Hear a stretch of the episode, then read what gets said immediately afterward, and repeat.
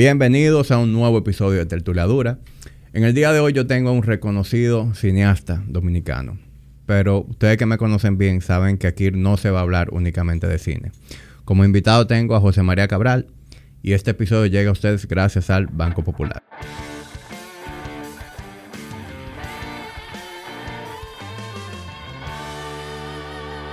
José María, bienvenido viejo. Bueno, gracias. Tú sabes que me gusta ese nombre. Mi hija se llama María José. Ah, Y, y a mi esposa y a mí como que desde que teníamos amores nos gustaba el nombre de María José. Incluso el masculino me gusta, José María. Obviamente si yo tengo un varón no le voy a poner José María porque está como que medio cliché. María José y José María. sí. Pero como que un nombre que es la combinación de dos nombres muy comunes, pero no es común la combinación. Sí, tú sabes que cuando yo era chiquito, yo no estaba seguro si me gustaba este nombre. Y tenía como conflicto y siempre buscaba como, yo necesito otro nombre en la vida. Y tenía como esa crisis, sobre todo porque mi padre se llama así, hay mucho José María en la familia, y yo no quería como seguir esos pasos, no por nada malo, sino como yo quería ser independiente, tener mi propia, mi propia forma de ser, mi propio nombre, eh, y entonces como que tenía ese conflicto, y con los años me gusta mucho el nombre. Sí. Por eso, porque eh, eh, hay una co- como dualidad ahí entre soy José, también soy María, pero no, es una combinación de los dos, como se une la fuerza masculina con la femenina dentro de este Claro. cuerpo y eso explota de muchas maneras. Claro, y yo recuerdo escuchar ese nombre cuando yo era muchacho y era como que, vean acá, ¿es es varón o hembra? De que José María. Claro, y te relajas en el colegio Claro, y demás. Pero como que viéndolo desde la adultez, la verdad que es un nombre cool. A mí me gusta. Así que. a mí también. a Buen mí nombre. también. Qué ápero. ¿Cómo tú estás, viejo? Yo bien, bien. chilling. Gracias por, por venir por aquí. No, de nada, de nada. Aquí estamos. Me, me encanta conversar estas cosas. He visto muchas de las cosas que tú eh, posteas y, y- y- y lo- las conversaciones y son muy buenas, la verdad. Sí, sí. Yo, yo trato de que cada conversación sea algo de valor. De hecho, siento como que últimamente un- una presión eh, artificial de que cada episodio sea un episodio como contundente. Eh, porque gracias a mis invitados, porque yo le doy las gracias a los invitados, eh, he tenido muy buenos episodios, eh, conversaciones súper interesantes. Y como que no quiero defraudar. Tú seguro conoces ese sentimiento. Cuando ya tú marcas un precedente, tú no quieres defraudar. Pero yo estoy seguro de que ese no va a ser el caso hoy. Ojalá y que no. Yo tengo la misma presión cuando escribo mis películas. Que lo hablábamos ahorita, como esta presión de. Ok, ¿qué hice anteriormente? ¿Cómo me supero a mí mismo? La, la competencia más grande que uno tiene con uno, ¿no? O sea, como. Claro, uno compite con el mundo entero. Y, y- y esa es la vaina de estas cosas eh, de internet. O sea, tú tienes. Es verdad que tú. Tu público es aquí en República Dominicana, pero lo pueden escuchar en cualquier parte del mundo. Entonces, de cierta manera, está compitiendo con todo el mundo. Igual con las películas. La hago aquí, hay un público local que la ve, pero también yo la mando a competir a festivales internacionales. Yo quiero que esté en plataformas internacionales, streaming y demás. Y tú estás compitiendo con todo eso. Entonces, esa presión que cae sobre ti eh, es muy fuerte y, y a veces te paraliza. A mí me, me tiene paralizado en este momento. Bueno, no aquí, en este lugar, pero en este momento de- de- del proceso en el que estoy haciendo. De hecho, estábamos hablando de eso antes de empezar a grabar. De, de Sí. cómo ahora tú estás como en una especie de, de estancamiento eh, con- Completo. Con, tu proceso creativo. Completo. O sea, no, no, no hay manera, no hay salida. Y, y ya, lo solté. O sea, no, no encontré salida y siento. Yo también creo que hay momentos en que uno está preparado para cada historia, por lo menos como, como en, en mi caso, el, el trabajo que yo hago. Y yo creo que no estoy en. O sea, tengo dos o tres meses trabajando algo, dos meses realmente, trabajando una idea que yo creo que tiene potencial, pero no logro descifrarla. O sea, no, no hay forma. no- por más que la exploro, la llevo para aquí, la llevo para allá, y no logro como poder encontrar en- que todo encaje. Y ya lo solté. Lo solté. Pero no por una cuestión de me rendí, eh, no lo voy a lograr nunca. No, tengo que darle ese espacio ahora. O sea, este es el momento de yo también escuchar y, y decir, quizás no estoy preparado para esta historia en este momento. No me está saliendo por algo. O sea, no me voy a pasar un año forzándola. Las cosas no se forzan. O sea, las cosas tienen que salir. Es orgánico. Ah, No estoy diciendo que salen en dos días. Toma tiempo. Y es- eso es lo que estoy diciendo. Va a tomar más tiempo. Y este no es, no es el momento para crack it en, eh, hace, eh, inmediatamente, sino en, algún, en seis meses veré algo y diré, claro, es por ahí. Y ahí, puff. Yo te oí decir en, en una entrevista eh, creo que fue con Carlos Sánchez, eh, que cuando tú estás haciendo algo del presente o del futuro, tú tiendes a irte por, por documentales. Y cuando del pasado te se trata, eh, te gusta más apoyarte en historias, en dramas que giren en ese contexto histórico. Como que e, ese es tu ángulo. En este caso se trata, puedo asumir que es una película, porque si fuera un documental fuera como que un proceso un poquito más directo, ¿verdad? Mira, interesante, es una película del presente y el futuro y es ficción. Quizás ese es el problema. ¿Qué es ficción? Yo debería hacer un documental. Ah. Lo logramos. Salimos de la... no, es que esto tiene que ser ficción, es que tiene que ser ficción porque eh, está construido como ficción, no, no, tiene nada que ver con un documental. Y es eso, quizás es eso. Tengo que ambientar al pasado. Ya, no, estoy seguro que aunque tengo esto de regreso, yo he intentado todas las maneras, pero está bien, me gusta eso, porque también... Es normal. Es normal y me exige, o sea, si, eh, yo he encontrado salidas, no me convencen. Eso es lo que pasa. Pero salida he encontrado y digo, ah, claro, este personaje puede hacer que... Y he tenido la película completa, pero después yo la veo y digo, mm, mm, es que no funciona. Y si para mí no va a funcionar, imagínate para el público. O sea, tú tienes que estar comprometido con tu historia y creértela más que nadie para poder contarla. Si no, el público menos. No hay forma que si tú, si tú tengas una película y tú no crees en esa película y lo estás haciendo por los motivos que sean, y lo entiendo, si hay eh, necesidad económica y demás, pero trata de buscarle, además, eh, la fe a la película, de lo que tú quieres decir, lo que tú quieres hablar. Y tienes que creer en ello, porque si no, ¿dónde tú vas a colocar la cámara? ¿Qué tú le vas a decir a tus actores? O sea, todas esas decisiones de, dirección de cine es en una fe de algo de algo que tú quieres decir, de algo que tú quieres eh, dejar dicho eh, para el futuro, o, alertar o algo, o sacudir una mata, o sembrar una duda también. Una película puede simplemente ser una pregunta que nunca se contesta, pero se intenta contestar. Porque si no, Toda la, pregunta, toda la película tiene que ser una pregunta. O sea, si no parte de una pregunta, pero que, claro, la idea siempre es como, ok, tengo esta parte de una pregunta y la voy a responder a lo largo de la película. No necesariamente. Tú puedes responderla, pero también habría otra pregunta. Y entonces queda todo como, porque al final es lo mismo. O sea, tenemos toda la pregunta. Sí, eh, al, final el universo no, no, no están respondidas todas. Sí, al final es un tema de storytelling, de mantener una narrativa. Y, a veces lo que hace genial una película es pensar fuera de la caja en términos de narrativa y hacerlo diferente a como tradicionalmente se hace. Sí, definitivamente. Definitivamente. O sea, pensar fuera de la caja y hoy en día con tanto talento, con tanta competencia, cada vez se hace más difícil. Por eso es que eh, hay que pensar en lo local, que siempre se ve como lo local como algo como... O sea, yo crecí mucho como escuchando como, no, es que las películas dominicanas son muy locales. Y es como, espérate, también eso es positivo. O sea, dependiendo de cómo tú lo haces eso. Pero lo local es lo que la gente quiere ver. O sea, hoy en día son las particularidades. Mientras más específico tú eres, pues más interesante va a ser esa película. Que, o sea, en, mi caso, para ponerte un ejemplo, eh, con Carpinteros, si yo, o sea, lo interesante de esa película no es que es una historia de la cárcel.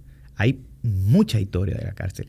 Es que es una historia de la cárcel de unos específicos personajes en una cárcel específica en la República Dominicana en Najayo que tienen un lenguaje de señas que no es todos los lenguajes de señas del mundo, que uno específico que se hace dentro de la cárcel, que los internos utilizan para enamorarse. Boom, especificísimo, localísimo. Pero ya eso sí despierta un interés. Entonces, lo local puede o debería ser el atractivo más importante, porque la gente ahora lo que quiere es conocer lo nuevo, lo diferente, lo particular. Sí, y, en todas las industrias siempre se apunta hacia la diferenciación del producto. Entonces, creo que es inteligente si lo que tú quieres diferenciarte hace cosas precisamente como que se apeguen a, ese tipo de historia como la que tú comentas. Hablando de, exposición, de, cosas eh, que se hacen aquí pero salen de aquí, eh, yo sé que Copelia me salió ahí yo, en HBO Max. O sea, ya tú tienes material que se está viendo a nivel internacional. Sí, el caso de Copelia es interesante porque Copelia sale en la pandemia y yo lo di por hecho que iba, iba a morir esa película. Sí. tú tenías baja expectativa de esa película. Es que todos los festivales empezaron a cancelar y una vida de una película independiente necesitan los festivales. Y aún así no, no, no fue un éxito en festivales. Muchos cancelados, otros no, qué sé yo qué. Pero de repente la película empieza a venderse. Y un año después de que empezamos a estrenarla, y la compra HBO Max. Y entonces se piratea aquí. Y adelantamos la sala, el estreno de la sala de cine. Y en medio de la pandemia, la gente con mascarilla y todo, fueron mucha gente a ver el cine con una tanda a las 6 de la tarde, porque a las 9 había, que estar en la casa. Entonces, con toque de queda, ahora no recuerdo cuántas taquillas son, pero miles de taquillas que vendimos. Encima estaba en HBO Max y encima estaba pirateada. Y como quiera la gente la fue a ver. Y después que se compró en HBO Max Estados Unidos, la compran para Sony Pictures en Latinoamérica. La lleva a salas de cine en, en toda Latinoamérica, bueno, no, sé si en cada país, pero bueno, en una gran parte de Latinoamérica. Se estrena también en salas comerciales y luego HBO Max compra la película para ponerla en Latinoamérica de HBO Max, que además está en... Eh, en, se vendió para la India, se vendió para Surcorea, se vendieron muchísimos territorios y la película tuvo una, una vida que la sigue teniendo, porque fíjate que lo viste ahora, o sea, todavía la gente la puede ver en muchas plataformas y ha sido como eso, como una sorpresa, o sea, pero no porque cuando la estábamos haciendo no creíamos en ella, sino como que el mundo cambió, o sea, yo tenía una película debajo del brazo y un mundo cerrado y decidimos, pues vamos a lanzarla, porque no sabíamos si no íbamos a morir todos, o sea, que, ahora mismo hay un desastre, el apocalipsis, hay una película vamos a sacarla. Y la sacamos con miedo y dijimos, bueno, esto es por, disciplina. Tiramos la película y bueno, la compró todo el mundo. Buenísimo. ¿Y hay alguna otra que haya tenido ese nivel de, digamos que de, exposición en términos de streaming?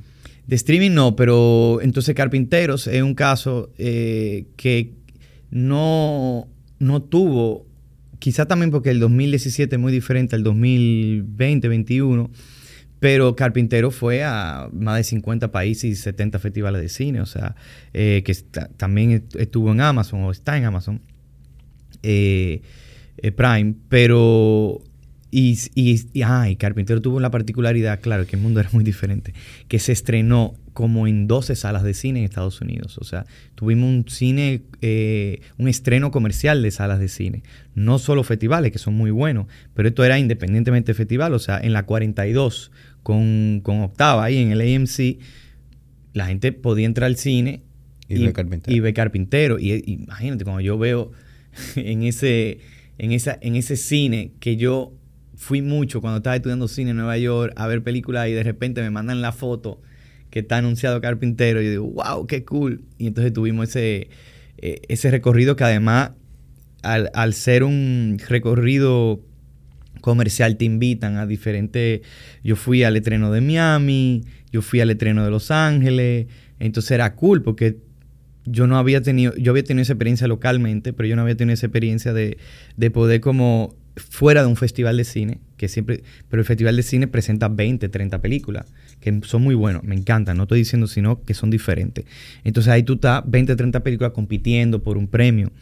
Cuando me tocó hacer la sala comercial, el estreno comercial en los cines era tu película, que es la que se exhibe esa semana. Entonces, si tú estás en el Aero de Los Ángeles, que fue donde, donde entrenamos, que es un cine muy prestigioso en Los Ángeles, ahí pues, toda esa comunidad va a ver tu película, hay un QA interesante, te conocen, ya tu película se queda ahí una, dos, tres, cuatro semanas, dependiendo de cómo le vaya. Y eso es cool, porque está en cartelera, fuera de tu país. Y siempre queremos que nuestras películas se vean en salas de cine. La experiencia es completamente diferente. Sí, sí. Me imagino como que poniéndome en tus zapatos, eso debe sentirse bastante bien. Muy bien, definitivamente. Y en términos económicos, porque yo sé que tú puedes decir, mira, yo me siento orgulloso de este proyecto, pero no necesariamente fue el que más sentido me hizo desde el punto de vista financiero. Pero numéricamente. No, Hotel Copelia. ¿Hotel Copelia ha sido tu proyecto más exitoso? Sí, sí, sí, por mucho. A pesar de, de la circunstancia en la que se estrenó, para que tú veas cómo se la Sí, a pesar de la circunstancia que se estrenó. Eh, sí, porque yo creo que aquí le hubiera ido muy, muy bien en las salas de cine.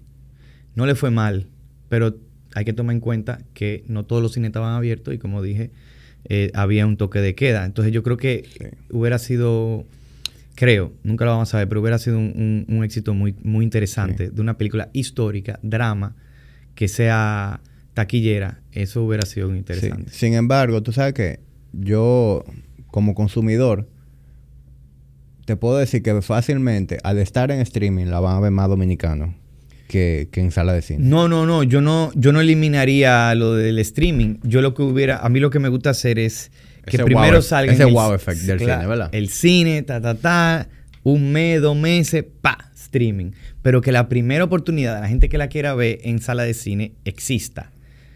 Pero fue al revés. Sale en HBO Max, se piratea comienza todo el mundo a hablar de la película aquí, o mucha gente, y entonces eso nos obliga a nosotros a estrenarla.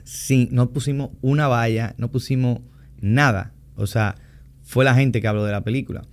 Y, y, nada, la pusimos en la sala así, o sea, hicimos una premiera así en tres días, ta, ta, ta, ta, ta, ta, porque la gente la estaba pirateando. Era como, hey, no, véanla en el cine, véanla aquí, que va a estar mejor.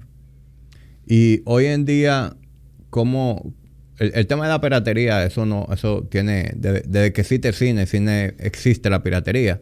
Y antes era copiando VHS, luego copiando DVD, como que ahora mismo, ¿cuál es la, tendencia en piratería? ¿La gente sigue comprando DVD copiando? No, no, no, no. no. en streaming que se da la piratería. Claro, o sea, eh, eh, por torrent, por páginas web, o yo no lo tengo porque no, eh, o sea, no, no lo uso eh, pero el, el, el, aparatico, el que compras, el, el Apple, el, no, el Fire, Stick, el Fire Stick. Por ahí yo sé que están casi todas mis películas. Bueno, ok. Eso es bueno y es malo. Es malo desde el punto de vista de que eso, yo entiendo. eso le quita ganancias claro. a, a, un trabajo que costó dinero, que necesita recuperar una inversión. Pero hace que hace más visibilidad, o sea que no es del todo malo. Yo entiendo, yo entiendo. Eh, pero también tú quieres hacer la próxima película. Sí, sí, por eso te decía que hace falta un retorno de inversión. Y, pero lo entiendo, o sea, entiendo perfectamente de ese eh, argumento. E, incluso yo puedo ser a lo mejor muy romántico con, con, esa filosofía, pero yo, yo soy una gente que cuando a mí algo me gusta, a mí me gusta apoyarlo económicamente. Por ejemplo, a mí no me gustan los libros pirateados. O sea, no, o sea, yo quiero darle a ese autor claro, mi apoyo. esos años. De hecho, yo me voy más lejos. A veces yo, yo, yo consumo mucho audiolibros. Y cuando un audiolibro, que lo compro, porque yo uso Audible y, tengo que comprar el libro para... En Audible no hay piratería. A veces el libro me gusta tanto que yo quiero comprar la copia física simplemente para tenerla. O sea que es como que una doble una doble tributación hacia, hacia el autor. Y, es mi manera como de decir gracias. De la mejor manera. 100%. Porque el grasa no hace mucho con ellos, pero si tú quieres que ese, esa autora o ese autor siga escribiendo, pues hay que comprarle el libro, sí, definitivamente. Y, y yéndonos al lado opuesto, eh, ¿cuál es el, el proyecto del que menos orgulloso tú te sientes? Porque tú empezaste a tus 16 años eh, una curva de aprendizaje, ¿verdad? Que es natural en todas las carreras. Todo lo que hice al inicio. Tú, tú pagaste el precio de la novatada, eh, el precio de no tener los recursos que hoy en día tú tienes. De seguro hay muchísimas cosas que tú quisieras desaparecer del, universo. Eh, como le pasa a todo el que crea contenido. A mí me pasa. Ah, yo tengo episodios, especialmente los primeros episodios que dice que yo quisiera eliminarlo del internet. No existió con qué tú te sientes así? Con Arroba. esa respuesta es súper sencilla de decir. Arroba fue una película que hice después de Jaque Mate. Eh, el mundo era muy diferente. Eh, acababa de empezar la ley de cine, hicimos Jaque Mate sin la ley de cine. Y en ese momento era muy importante el retorno de las taquillas. Era crucial. Si tú no tenías retorno, tú no seguías trabajando. O sea, porque había un empresario invirtiendo un dinero y no va a invertir un dinero donde va a perder. Entonces empieza la ley de cine, pero los primeros tres o cuatro o cinco años de la ley de cine todavía existía esa obsesión por quién era el mataquillero. sin ver que había un, mercado fuera de República Dominicana, que es lo que ya entendemos hoy. Pero entonces cuando hago jaque mate, digo, bueno, pues quizá, no es que le fue mal, se recuperó más o menos, o se completó lo que se invirtió, pero entonces me topo con, voy a hacer una comedia. Y voy a hacer una comedia de ciencia ficción, de unos tigres que asaltan un banco. El punto es que me enredé. Yo mismo, o sea, me, me enredé bastante, eh, pasaron muchos problemas en el, en el mismo rodaje. Yo también tenía 22 años, o sea, yo estaba todavía como aprendiendo muchísimas cosas. Creí en esa película. Eh, creo que tiene cosas cool, pero igual no funciona la película, tiene muchos problemas. Y, y, nada, la estreno pensando que iba a ser un éxito y no lo fue. O sea, no lo fue en ninguna, ni, ni en la crítica, ni con el público, ni con taquilla. Y entonces esos inversionistas, esos empresarios que yo tenía, a cual le agradezco toda la vida porque fueron los primeros que me dieron la oportunidad y me apoyaron, pero a partir de ahí no me he vuelto a hacer una película, porque eso fue un fracaso muy grande. Y, y bueno, por eso es de que de arroba yo después tuve que hacer otra película con 300 mil pesos. O sea, pasado una película de 40 millones de pesos con 22 años, yo digo, wow, lo tengo todo. Y de repente, seis meses después, para poder hacer una película y tratar de recuperar de alguna manera el prestigio que uno quisiera tener como director de cine, tuve que coger la ganancia que yo tuve en arroba e invertir alrededor de 400 mil pesos en una película que se hizo en 10 días con 10 personas y nada de presupuesto. Esos 400 mil pesos fue para poder comprar sándwiches. ¿Y cuál película fue esa? Despertar. Eh, ¿qué, ¿Qué pasó con Despertar? Tampoco pasó mucho, pero la poca gente que la vio le gustó. Los críticos hablaron muy bien. Yo pude decirle a empresarios y a mí, además, puedo producir una película también. No necesito o sea, puedo hacer con 400 mil pesos una película que la gente le gustó.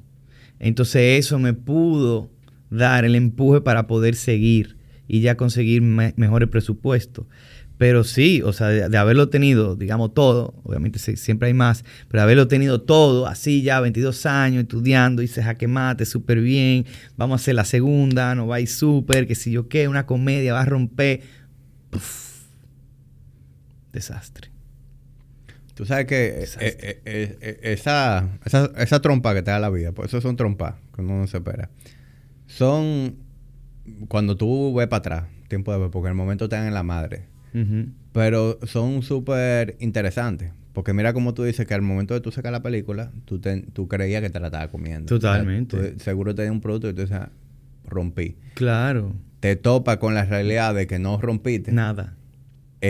pierde prestigio, como tú dices, eh, marcas con las que seguridad tú tenías el cocote de que te iban a apoyar en la próxima película, dicen... Se fue todo. Hablamos después, porque no te van a decir que no. no, no, yo le, yo le o sea, como te digo, me, me, financiaron además a que mate, de la ley de cine, eh, ellos eh, pusieron 10 millones de pesos por una película de un chamaquito que estaba soñando con hacer cine. Creo que no hay otra persona que lo hubiera hecho si no es él. Claro. Eh, que fue en ese momento que aquí habían dos o tres gente que hacían cine. Manuel Corripio, José Miguel Bonetti, eh, Miguel Ángel Muñiz, o sea, eh, Archie López, o sea, habían tres o cuatro gente que hacían películas. Y en este caso fue con José Miguel Bonetti, que tenía su antena Latina Films, que hacía películas con Alfonso Rodríguez. Y entonces fue entre Alfonso Rodríguez y José Miguel Bonetti que eh, Alfonso la produjo, José Miguel puso el dinero y con ellos y Kendi Llanoré eh, y todo un gran equipo que hicimos a quemate. Pero eso fue así, en la oficina del canal. Eh, para mí, de la mejor experiencia que yo tenía en mi vida, yo estaba volando. O sea, yo tenía un equipo de 40 personas trabajando en una película que yo soñé con hacer. Y, nada, seguí ese, ese sueño. Y luego me embriagué y dije, eh, ok, ahora vamos a hacer una comedia y va a romper. Y yo no, eso no es tan fácil, el cine no es tan fácil. Esa fue, esa fue la primera vez que el cine me dijo, papi, cálmate, que vamos para largo y esto va a ser divertido.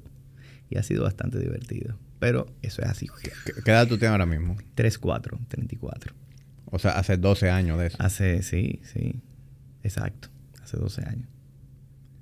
Hace 12 años. Sí, ha sido... Yo, yo, yo, yo tengo desde excesos casi 15 años de carrera.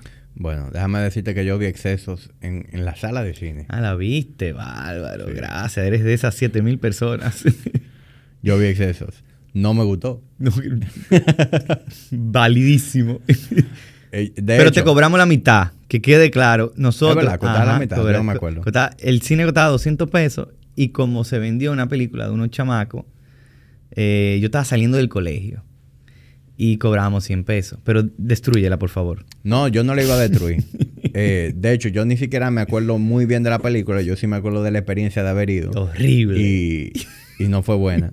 y, y, cuando yo te pregunté... ¿Fuiste solo? Fui con, con, la que era mi novia en aquel entonces. ¿Y qué dijo ella? Tampoco le Ay, Dios mío, a nadie, qué vaina. Pero... La cocaleca, dime algo bueno de esa experiencia. El cine, fuiste a, cuando en ese momento estaba ya Vista Mall. Fue en Diamond Mall, en yo creo Diamond que la vi. Mall. Creo que, estoy casi seguro que fue en Diamond Mall que la vi. Ok, ok. O en Acrópolis, no sé. ¿Qué era lo que estaba pegado para esa época? Yo creo Bella Vista, yo creo, por eso dije Bella Vista y era con Palacio del Cine. Me parece que fue en Bella Vista. yo no recuerdo qué fue, o sea, en qué cine fue, pero que transportándome a la época, tiene que ser uno de esos tres: Diamond Mall, Acrópolis o Bellavista Mall. Estaba el Malecon Center también. En ese tiempo funcionaba y la gente iba. No, y recuerdo que era un buen cine en aquel entonces. Sí, sí, sí. O sea, claro. Sí, ese cine. El de eh, no, yo creo que no. No, yo creo que no. Yo creo que no. E, eso fue un buen cine por un periodo muy, sí, muy tuvo, breve. tuvo como su... A, a mí siempre me, me, ha, me ha encantado ir al cine. Eh, y eso fue algo como que de crianza. En, en, mi familia, mi papá tenía... Nosotros tradicionalmente todos los domingos íbamos al cine. Y, y me quedé con eso. Y para que, para que tú veas cómo son las cosas, me encanta el cine, pero he perdido el hábito de ir. Especialmente después de la pandemia. Como que perdí el ritmo. Yo te entiendo. Perdí el ritmo y, y, me pasa también, eh, después de, de, cierta edad, que no me gusta la gente. Anda, diablo. no me gusta la gente. yo, yo estoy complicado. Yo estoy complicado. Disfruto demasiado de una película en mi casa. Lo que pasa es que, mira, yo te lo voy a poner como yo lo veo. sí. La experiencia de ir al cine para mí consiste en la importancia de hacer pipí. ¿Por qué? Porque yo llego y yo bebo Coca-Cola o algo mientras y todo eso de yo duro una hora aguantando, pero en algún momento sí, es imposible no ir. Hay que ir al baño. Sí, yo tengo claro. que ir siempre una eso, vez. Eso es casi una norma, hay gente que no, obviamente, pero una norma es que tú sales o la mayoría de la gente tiene que salir en algún momento a hacer pipí. ¿Qué pasa? Tú tienes que decidir cuándo hacer pipí. ¿Cuál es ese momento? Y esa decisión, cuando tú estás en tu casa, no importa. Incluso tú la paras para mil cosas y ya no hay una película en vivo sucediendo. Pero cuando tú estás en una sala de cine que está en vivo, o sea, lo que está pasando, no hay manera de pausarlo, tú tienes que tomar decisiones. Y esa decisión de cuándo tú vas a hacer pipí, Sí. es la que decide qué tan buena es la película. Porque también hay películas que tú dices, es que no puedo hacer pipí. O sea, esto está increíble. Sí, yo estoy de acuerdo. El cine definitivamente tiene su magia. Y a mí me encanta la experiencia de ver una película en el cine. A mí lo que no me gusta es el resto de la experiencia, que es las otras personas en la sala de cine. Pero también es cool porque, mira, yo, eh, yo, una de mis películas favoritas es Ocho y Medio de Fellini. Una película del principio de los 60. Y esa película yo, obviamente, como es una de mis favoritas, la he visto 10 veces. Resulta que yo decido ir a verla en uno de los viajes que hice al cine. Para mí siempre esa película ha sido un drama. Pero como la presentan en el cine en Nueva York, y esa era la semana como de cine italiano, muchos italianos que estaban en Nueva York fueron a ver la película. Y como yo me senté en esa sala a ver mi drama, que me encanta, como para verlo solamente el sonido, la pantalla grande, no, lo mejor de eso fue darme cuenta que todo el tiempo yo estaba viendo una película del género equivocado. Es una comedia. Pero no te lo dicen en ningún lado. O, sea, no es algo que tú lo ves, o sea, y te lo pueden decir, no es algo que tú experimentas realmente, porque es verdad que tiene su tono, su humor negro, pero tú, yo nunca, nunca viendo esa película 10 veces me reí nada, pero estando ahí en la sala, contagiado con todo el mundo, que entendían obviamente en su idioma y demás, pero entendían cositas que yo no entiendo, la película era una comedia de carcajadas una cosa que yo veía siempre como un drama, un conflicto, una crisis personal de este director de cine que no sabe cuál es la próxima película que va a hacer y tiene todo esta cosa con él mismo y con las relaciones amorosas y demás. Y yo pensaba que era muy oscura y muy densa y profunda, y sí lo es, pero a través de muchas risas. Y eso te lo brinda la gente, lo desconocido. Tú necesitas lo desconocido para que la experiencia de tu película sea mejor. Sí. Eso es un buen punto. Y, en esa misma línea, para mí, el mejor cine, mi cine favorito aquí, mi sala de cine favorita es Fine Arts en Nuevo Centro. Para mí ese cine es perfecto. La comodidad de la sala, comodidad de los asientos, cantidad de personas en la sala, para mí eso está perfecto. Lo único que Fine Arts no es una cartelera de estrenos, es una cartelera muy de cine independiente y demás. Entonces, por ejemplo, ahora mismo está en sala de cine John Wick. Yo quisiera ver John Wick en Fine Arts. No la van a no, dar. pero que si me pones a John Wick en Fine Arts, me vas a quitar las películas que yo quiero ver. Está bien. Entonces, espérate, voy para allá. Mi plan B es la, sala VIP que Comprar Fine Arts y poner John Wick. Mi plan B es la sala VIP en Downtown Center. A mí me encanta esa sala porque es una sala en donde tú puedes reclinar los asientos, los asientos son súper cómodos. Sí. Y al, haber menos personas, la probabilidad de, lo negativo de que haya gente se reducen. Es menos probable que me esté dando pata a alguien en el asiento de atrás. Es menos probable que venga un, tigre y suba los pies en la silla y, yo tenga un tenis ahí en el Ah, lo que pasa es que ya yo entiendo. A ti lo que te molesta. La mala educación. Es personas que no saben compartir una sala de cine. Eh, correcto. Eso ya es otra cosa. A eso a mí no me gusta. Niños llorando serán eso, ajá. Eso no me Niños llorando. Señor, no vaya con un y las conversaciones y los celulares. No, eso yo, es horrible. Yo tengo una niña de dos años y nunca se me ocurriría llevarla a una sala de cine. Porque usted tiene que llevar un niño al cine. ¿Entiende? La gente con los teléfonos. Para mí, eso, eso es como es una falta de respeto a todo. El hecho de que estemos en una sala de cine y tú estés en tu teléfono scrolling. Eso distrae. E, eso distrae. Tanto así que yo estoy en mi casa viendo una película y está mi esposa al lado y yo me quillo cuando ella saca el teléfono. Es un pleito. Digo, guarda el teléfono. Pero ¿y qué te importa? Me importa porque me distrae. En vez de yo estar viendo la película, yo estoy viendo la luz de tu teléfono y dirán, coño, este tigre No, y hay una conexión con que tú estás compartiendo la historia con alguien. Tú quieres que esa persona también preste atención. Porque es una experiencia compartida. Por eso que me gusta lo de la sala de cine. No me gusta esa parte, pero sí me gusta el hecho de, que, de ir solo, pero que haya más gente. Y sentirme acompañado y que de alguna manera compartimos esta cosa tan magistral que es ver una película en una pantalla y una historia y unos personajes y compartirlo, pero evidentemente... Cuando yo te digo que me molesta la gente, es eso, el comportamiento. yo pensaba que era como, te molesta mi presencia aquí, porque yo soy...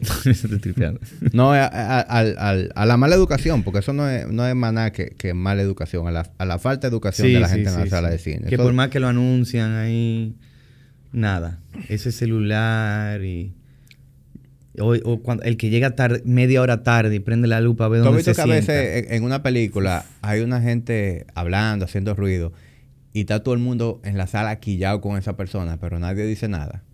Y de repente viene un, ciudadano que le dice a ese, ese sujeto, hermano, cállese la boca y todo el mundo se alegra de que al fin alguien dijo algo. Claro. pues en una sala de cine yo soy esa persona.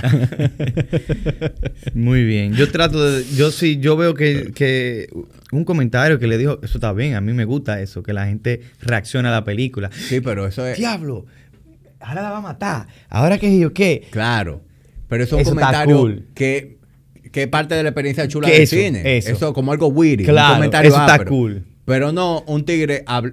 ¡Halo! No, Estoy en el cine. Ay, no, no. No, a mí me gana de, de, irme a la trompada. No, no, no, no, no. Eso, eso es insoportable. Eso me provoca una ira, viejo. Eso es insoportable. Eso es insoportable. Pero bueno, volviendo al cine. Además de tu cine, eh, tú siempre te has caracterizado por hacer documentales eh, con una connotación activista, de conciencia, eh, alrededor de, lo, del tema del plástico del medio ambiente y demás. Ahora lanzaste recientemente el, el documental de Tumba y Quema. Tumba y Quema. Tumba y Quema, sí. Háblame un poquito de eso, porque eso es algo que, que definitivamente está pasando ahora mismo. No fue de que, ah, yo hice esto, no. Eso, eso es un hecho del que deberíamos hacer conciencia ahora mismo. Eh, háblame un poquito de, de, lo que, de lo que fue ese documental para ti, porque puedo asumir que, que fue un, un, proceso en el que tú fuiste con una alarma de, ok, aquí está pasando algo, déjame ir. Pero cuando tú te sumerges ahí y tú empiezas a ver las capas de profundidad que hay. El, problema es difícil de solucionar, pero es muy sencillo de entender.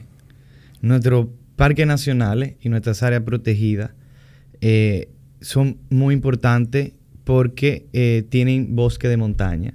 Eh, esos bosques capturan el agua que viene por de, mil formas, de la lluvia, pero también de la atmósfera, de, las nubes y esos son los que alimentan gotica a gotica nuestros ríos, que es lo que termina nosotros para poder usar esa agua, no solo para bañarnos, como yo siempre he dicho, y cepillarnos y, beber y demás, sino hasta para producir comida.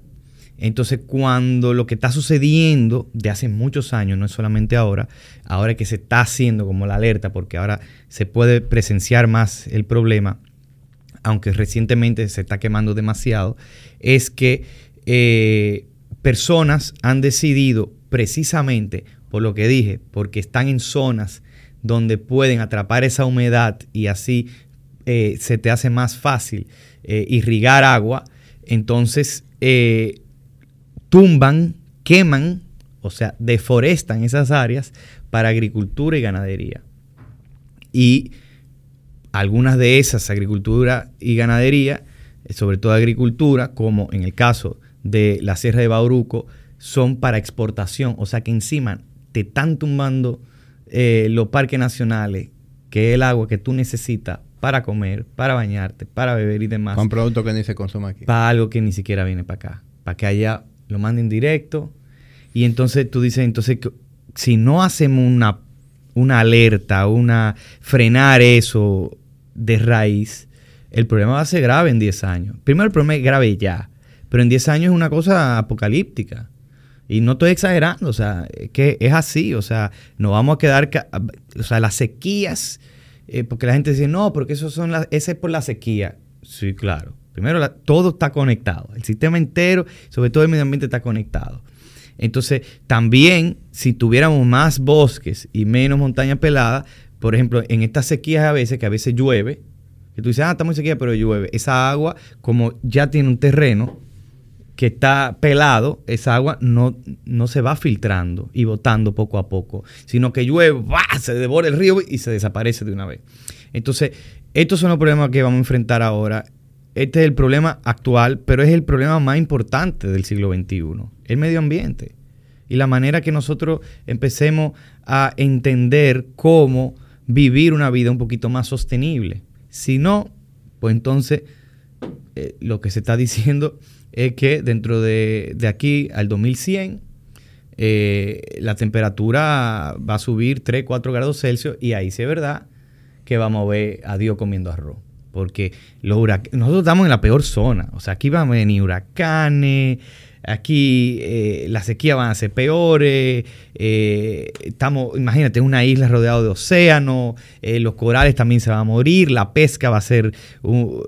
podemos tener problemas de pesca. Comunidades que no van a saber cómo alimentarse o de qué vivir, la misma agricultura, o sea, no vamos a tener agua para poder suplir la necesidad de que nosotros de comida, vamos a seguir tumbando bosque, no vamos a quedar, estoy hablando ya de los problemas humanos, ¿no? Pero también el problema de la biodiversidad, de, la cantidad de, flora y fauna que necesitamos y que queremos, que son parte de nuestra identidad, pues todo eso está en peligro. Y de eso es que habla el documental Tumba y Quema. Sí. Entonces, ahí se están dando varios fenómenos. Vi que, que uno de ellos es el hecho de, de, la, de la agricultura en la zona. Eh, de personas que, que, simplemente están viendo la corta la, la cosa de una manera muy a corto plazo, de este, este, producto se da muy bien aquí, pero no necesariamente pensando en las repercusiones a largo plazo. Eh, está también el hecho de la, la costumbre de quemar un área para sembrar. Es que el tumbi quema es la práctica más económica eh, y más rápida. Tú no necesitas tractor, tú no necesitas nada. Tú tumbas, ta, ta, ta, quema.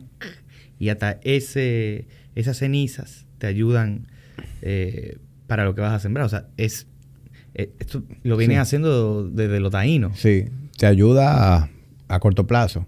Pero no, tú vas no, deteriorando estoy pensando el suelo. de, de- poniéndome De- en la mentalidad de ese individuo, claro. ajá. Está pensando únicamente ese individuo o esas empresas en sacarle provecho a esta tierra que me conviene por la posición en donde está eh, y todo lo que tiene y eso yo lo voy a sacar el jugo y voy a vivir de ese terreno que es un área protegida. Ni siquiera estamos hablando de que este o- esa es otra conversación. Cómo hacer agricultura sostenible fuera de un parque para que no siempre sea el monocultivo que estamos eh, acostumbrados. O sea, tenemos que buscar manera de hacer agricultura más sostenible. Pero esa es otra conversación que ni siquiera hemos entrado. Aquí lo único que se está hablando es dentro de las áreas que se supone que son protegidas, no jodan. Punto. Claro, primer Déjalo, paso. Paso déjalo. número uno. Paso uno. Mandamiento número uno. No joder áreas protegidas. Se acabó. Y, y en ese caso, ¿qué es lo que está fallando? La, la disposición del Estado de, de- de tomar carta en el asunto. Definitivamente, porque eh, en ese caso hay poco que yo puedo hacer más que esto, que hablar del tema, que hacer un documental, porque yo no puedo ni ir a algún parque nacional a sacar a nadie, ni puedo, eh, cuando se quema, yo puedo ayudar y demás, pero no soy yo quien voy a apagar un fuego, o sea, yo no tengo experiencia en nada de eso. Entonces, definitivamente, eh, el, el Estado que ha sido manejado por muchos gobiernos, tiene que tomar la medida de que a todas esas personas y esas empresas que están ahí tienen que salir. ¿Qué pasa? Yo sé que esto no se logra en tres días. Primero porque también hay personas ahí que viven de eso. Entonces también reubicarlos Claro. es un tema. Pero es que, a ver, apareció dinero para, para hacer una frontera. Eh, digo, para una frontera, un muro en la frontera. Se entendió que eso era urgente. No voy a entrar ahí, aunque yo no estoy de acuerdo. Pero si también se entiende que es urgente el tema ambiental, va a aparecer recursos para reubicar gente. Debería Van a aparecer aparecer personas para, para poder, de una manera pacífica, amistosa, respetando todos los derechos humanos, de sacar la agricultura, sacar la ganadería y proteger esas áreas. No, y como tú dices, reubicar a esa persona y darle cualquier ayuda que sea necesaria, soporte que sea necesario, para que en ese periodo de transición se pueda mantener un sustento, porque hay que estar claro de que hay economía que funciona alrededor de eso, Claro. y cuando tú tomas medidas drásticas sin ver hacia allá, pues tú estás afectando intereses de, de familias literalmente que comen de ahí. Entonces, no, no estamos abogando porque se haga de esa manera abrupta, sino vamos a buscar una solución Sí. realmente al problema que, que haga sentido para, para todo el mundo. Correcto. Pero definitivamente se tiene que hacer algo. Sí. Se supone que han anunciado que, por- eh, que van a empezar a, a desalojar. Tú te, tú te hiciste viral en, en estos días con, con el botellón de agua que te bañaste Sí. ahí frente a medio ambiente. Eh, esa era la, la... Ese era tu argumento a la hora de hacer eso. O sea, ¿verdad? Eh, a- Claro. Llamar la atención para que la gente ponga su atención ahí. Sí, claro, definitivamente. O sea, eso era un, un llamado, eh, o sea, indirectamente promocionando, si es la palabra en este caso, pero sí eh, dirigiendo, digamos, dirigiendo eh, la opinión pública hacia este tema para que vea el documental que contiene el por qué yo me baño en frente al Ministerio de Medio Ambiente. Y es porque lo que pensé es como, bueno, si hablo de los animalitos, a nadie le importa. Si hablo de los árboles, a nadie le importa. Pero la gente le gusta bañarse. o la mayoría, ¿no? le gusta bañarse, cepillarse, lavar su ropa. Tener agua potable. Tener agua. Vamos a decir lo que va a pasar. Y efectivamente hicimos ese video. No es que antes no había, obviamente había muchas personas que además contestaron, aquí estamos, pero se puso peor la cosa. Eh, sin yo saber que la sequía iba a afectar de la manera que iba a afectar ni nada. Y entonces como que cogió otra connotación el video y de cierta manera eh, era como, ah, espérate, es que sí, es un chiste, me estoy bañando, hay una, una, cosa cómica de ahí, yo en traje de baño frente al ministerio, pero eso se torna un poquito más oscuro cuando uno se da cuenta que ya muchas casas y comunidades se, están, se estaban quedando ya, pero más se estaban quedando sin agua. ¿Qué me pasó a mí? Duramos un mes en mi casa donde solo había agua por, por horas, porque se acababa. ¿Tú vives en Naco? Yo vivo en Leperilla. Están pegaditos. Sí, eso es ahora mismo un problema muy eh, de Naco, específicamente. Sí. Sí, porque también eh, todo el tema de todos esos edificios juntos ahí, un bultazo. Pero eh, entonces eh, eso, o sea, como que yo en mi video, yo tres semanas después vi la realidad y lo hice sin cámara, no frente al Ministerio de Medio Ambiente, sino en mi casa. Y no había agua. Y no había agua. Entonces me tocó, me tocó vivir mi propio video ya. Yo sé que tú lo estrenaste, lo subiste a YouTube reciente. ¿Qué tiempo tiene? ¿Como un mes? Tiene como un mes, sí. ¿Y cuál ha sido la respuesta? ¿Ha servido para el fin? Yo creo que sí.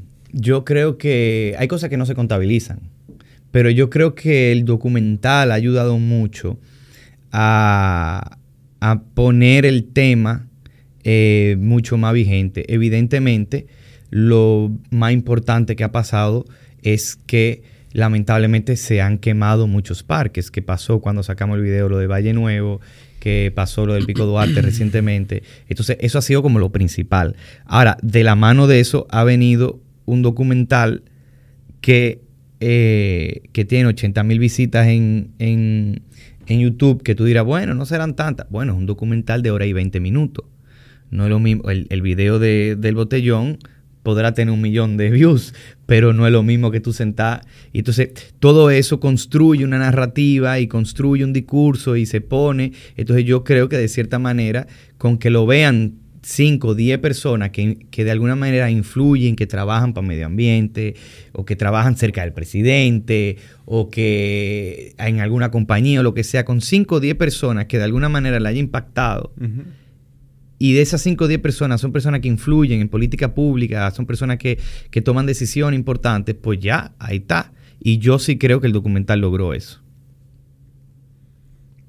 Bueno, y, todo lo que pueda sumarle a eso. Eh, yo sé que tú estuviste con Carlos Sánchez hablando del tema. Eh, es, un, es un podcast que tiene mucha audiencia, o sea, tú estás haciendo cosas también que a lo mejor tú no las haces únicamente con ese fin, porque por ejemplo, yo te invité a hablar y, no te invité a hablar únicamente por eso. Pero de igual manera, estamos hablando de eso y de repente alguien que consume el podcast también, pues, es una persona con, influencia que necesitamos. por eso, por eso dije 5 o 10, o sea, dije 80 mil, pero de esos 80 mil, con, como tú dices, con tres que lo vean, que puedan tomar decisiones radicales, importantes, ya. Y yo estoy seguro que el documental eh, metió presión eh, eh, en, en, los ministerios, sobre todo en el medio ambiente. Y, siempre he dicho, no es un asunto de que, de que una campaña de oposición, por Dios, tengo 15 años haciendo documental, haciendo cosas, yo no tengo que ver con eso. Yo digo lo que pienso y, pongo la cámara donde entiendo que hay que ponerla. Y en este caso la puse ahí, pero esto no es un problema de este gobierno, aunque este gobierno tiene que solucionarlo porque es que está ahora mismo en el poder. Pero esto es algo que ha venido pasando por muchos años eh, y que ahora, con todo lo que está pasando, necesita resultados inmediatos. Sí, sí, estoy de acuerdo. Eso, eso es inevitable que pase, como que de una vez se le quiera poner un carácter político a algo Y, en gran parte simplemente para quitarle importancia. como decir, no, no, no. Claro. Pero como tú bien dices y como bien se puede observar ahí en, el documental, tú estás hablando de algo que tiene décadas sucediendo. O sea, de que no hay manera de que tenga algo que ver con el gobierno de ahora. Y además, Sin embargo, encima, una de las más críticas que se hace es al gobierno anterior. Correcto. O sea, ahí se evidencia pasados ministros que hicieron una labor eh, eh, incalculable. no pude ni encontrar una palabra. Sin embargo, eh, creo que cuando tuvo Jaime David ahí en, en medio ambiente, como que había una, una voluntad mayor de hacer un cambio, ¿verdad? La gente dice eso, sí. La gente dice, la gente habla bien de esa gestión. Eh, hablan bien de la gestión de, de Domínguez Brito por el tema de lo que hizo con las reubicaciones de Valle Nuevo, que se, se ven en el documental. Eh, o sea, han pasado gente que, que, han tenido buenas intenciones. Yo también creo que, que este gobierno tiene buenas intenciones con el medio ambiente. Yo lo que creo es que tiene que ponerlo de prioridad y que no sea como siempre, como que el medio ambiente sea algo como, ok, lo ponemos ahí, hacemos algo, sembramos. tiene que estar. Sembramos. Es así como, no, sembramos. No, es que no. Y sé que hay gente en el ministerio que le duele esto. Eh, conozco muchas personas que le importa muchísimo. Y probablemente sean la mayoría. Eh, pero necesitamos también el apoyo de otros ministerios, de, de todo el gobierno y de toda la gente de que si hay que contar con de repente los militares eh, para poder sacar personas porque no hay suficiente personal o para tenerlos de guardaparque mientras eh, educamos a más personas para que sean guardaparque, pues vamos a darle. Pero tú no puedes decir, mira, nos preocupa mucho el medio ambiente y en un área grandísima de los haitises, tú contar los guardaparques con, la, con lo de tu mano. Sí. Porque de qué va esto, tú sobrevuelas en un, en un helicóptero, en un avión, y tú te das cuenta que eso es un conuco. Eso es uno, dos, tres, cuatro. Tú lo vas contando así, uno aquí, aquí, yautía, yautía, yautía, yautía, yautía, yautía. Sí. Y, y es, es, curioso cuando uno eh, ve el contraste en comparación a, a sociedades que son más desarrolladas. Y no es justo no es justo compararnos con, con, países como España, ¿verdad? Esto tiene 500 años y un chin más. Tiene más, tiene ¿Eh? más. No todo empieza cuando llegan esos tigres. Bueno, pero siendo justo, ¿verdad? Desde el punto de vista de civilización y demás. No. Un poquito más de 500. Eso ya es otra conversación. pero un chin más de 500. Esa gente ya venían muy avanzada cuando, cuando por aquí empezamos. Pero lo, lo, que te iba a señalar es que... Sacando oro. Muy avanzado, muy bacán. si tú quieres podemos hacer un episodio aparte okay, de eso okay, o podemos okay. entrar ahí después. Sí, sí, sí. No, no, no, eso hay que estudiarlo bien. Y... Sí. Eh, pero bueno, mira, lo que te iba a decir es, es que yo pasé la Semana Santa ahora en, en Asturias. Y tú sabes que es una zona súper montañosa. De hecho, ahí están los picos de Europa, que es un, una zona con mucho atractivo. Y un pariente de mi esposa, él es guardaparque, mm. ahí en los picos de Europa. Wow. Y, y estuvimos compartiendo mucho con él. Y ahora mismo allá hay un tema de incendios forestales. O sea, mientras nosotros estuvimos allá, yo voy a cada rato en la carretera que me pasaba por encima un helicóptero con, con agua para rociar eh, los bosques. Y en gran parte son incendios que se dan de manera, tú sabes, espontánea, por razones que conocemos. Pero también hay incendios provocados con esa misma práctica del tumba y quema. Sin embargo, allá son sumamente celosos con eso. Y, él estaba comentando incluso de, un caso eh, que él estaba dando un seguimiento muy de cerca porque que, que él tuvo algo que ver con, dar con el individuo responsable de, del incendio. Y eso estaba ahora mismo, en ese momento, eso estaba en juicio. Y la forma incluso en que estaban eh, dando con el responsable, porque eso puede saberse un tema de, de, yo fui, yo no fui. Pero estaban triangulando la posición de esa persona con su teléfono. ¿Dónde, dónde estaba su teléfono el día del incendio? Y podían rastrear que el teléfono estaba ahí. Y esa persona iba a hacer, eh, iba a, ir a juicio, iba a responder ante la ley por ese incendio. Claro. Y yo te hago la, la mención para que tú veas lo lejos que estamos de ahí desde el punto de vista de preocupación, desde el punto de vista de seguimiento, desde el punto de vista de responsabilidad ante la ley. Claro. Sí. Años luz. Años luz. Pero yo creo que poco a poco, yo, yo si bien el futuro puede ser bastante distópico, yo creo que en algún momento eh, algo explotará, lamentablemente, y se tomarán decisiones radicales. Una pequeña pausa comercial que llega a ustedes gracias a nuestro patrocinador más importante de todos, que es Jamilla Yura y La Tertulia Dura. Quiero recordarles que se suscriban a Patreon. Ahí en Patreon venimos desarrollando algo que se está dando muy interesante. Si tú quieres tener eh, acceso a proponer cosas, que tus preguntas sean respondidas en los QA de cada mes, tú quieres estar en Patreon. Si tú tienes preguntas sobre tu propio fitness o los temas que discutimos aquí que yo que quieres que te responda personalmente, también quieres estar en Patreon. Si quieres formar parte de conversaciones más, más íntimas, más estrechas eh, sobre lo que hablamos aquí, también quieres estar en Patreon. Y si tú te consideras un fiel seguidor de Tertuladura y quieres que ese apoyo eh, sea algo más simbólico, pues también quieres estar en Patreon. Seguimos con el episodio. Mira, y, en otro orden, ya saliendo un poquito del cine, eh, una de las razones también por la que quise que habláramos es porque yo he visto en ti un interés reciente en, lo que es el, autocuidado. Eh, he visto que tú has tomado decisiones de vida alrededor de tu forma de comer, el ejercicio, mucho más consciente en ese sentido. Me interesa conocer realmente, uno, que te hizo ver, eh, o sea, que te hizo ver las cosas diferentes y cómo ha sido ese proceso para ti. Interesantísimo. Yo, el autocuidado no era nada que yo le daba prioridad.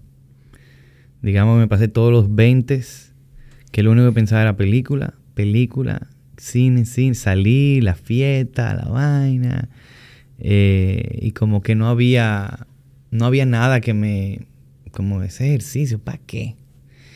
Y fue después de la pandemia que, pero no sé si tiene que ver con la pandemia, porque no fue de que en la pandemia, fue después, que yo me mudé a un sitio donde tenía como un gimnasio pequeñito y yo dije, déjame levantar estas dos pesitas. Y levanté dos pesitas. Y me despertaba en la mañana y levantaba dos pesitas como para desayunar bien.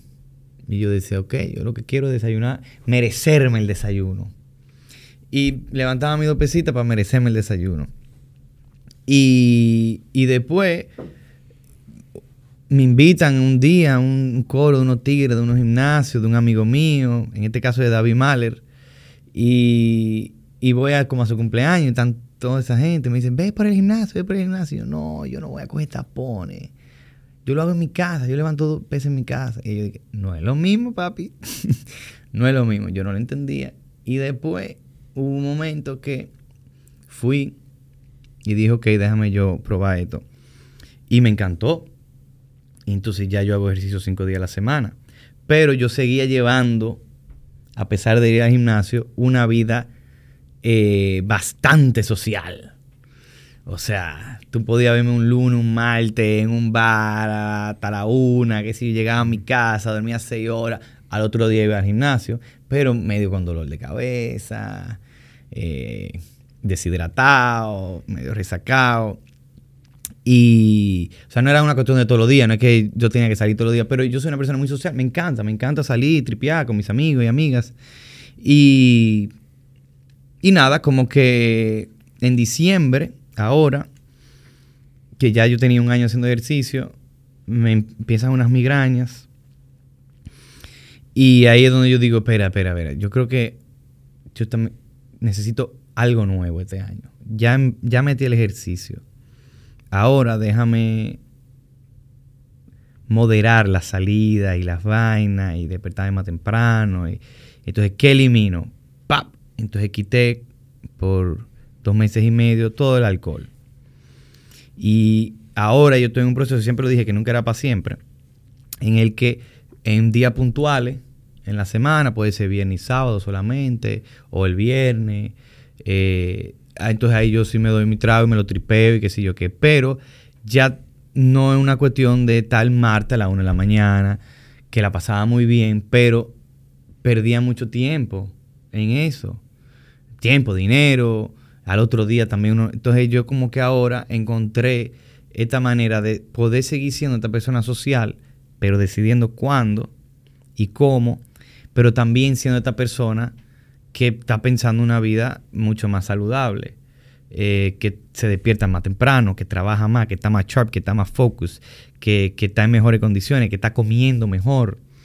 Eh, y eso ha sido un hack, porque eh, estoy más creativo, me siento mejor, todo funciona, o sea, como, como que, wow, cuánto tiempo perdí no entendiendo lo importante que además de, de, la apariencia física, de veces fit, de veces más fuerte, también está eh, tu estabilidad emocional, tu, tu tranquilidad, tu sentirte también saludable, con resistencia, con fuerza.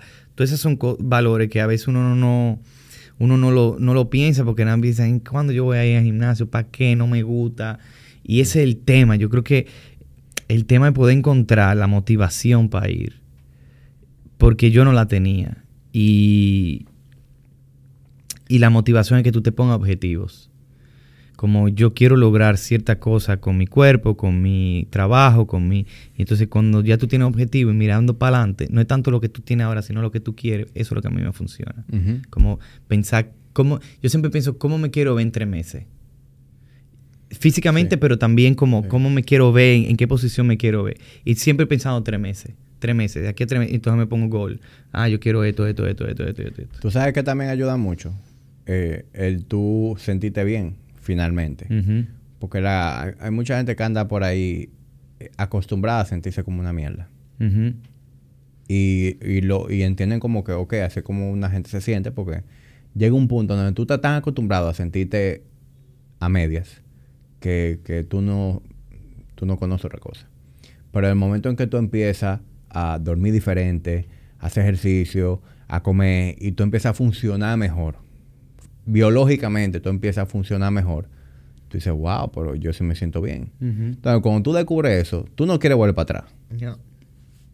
Eso es una realización que, solamente la tiene el que, el que camina ese camino. Porque yo te lo cuento y, y a lo mejor te entra por un oído y te sale por el otro, pero hasta que tú no lo haces y, ves realmente el impacto de eso, pues tú no, tú no haces mucho.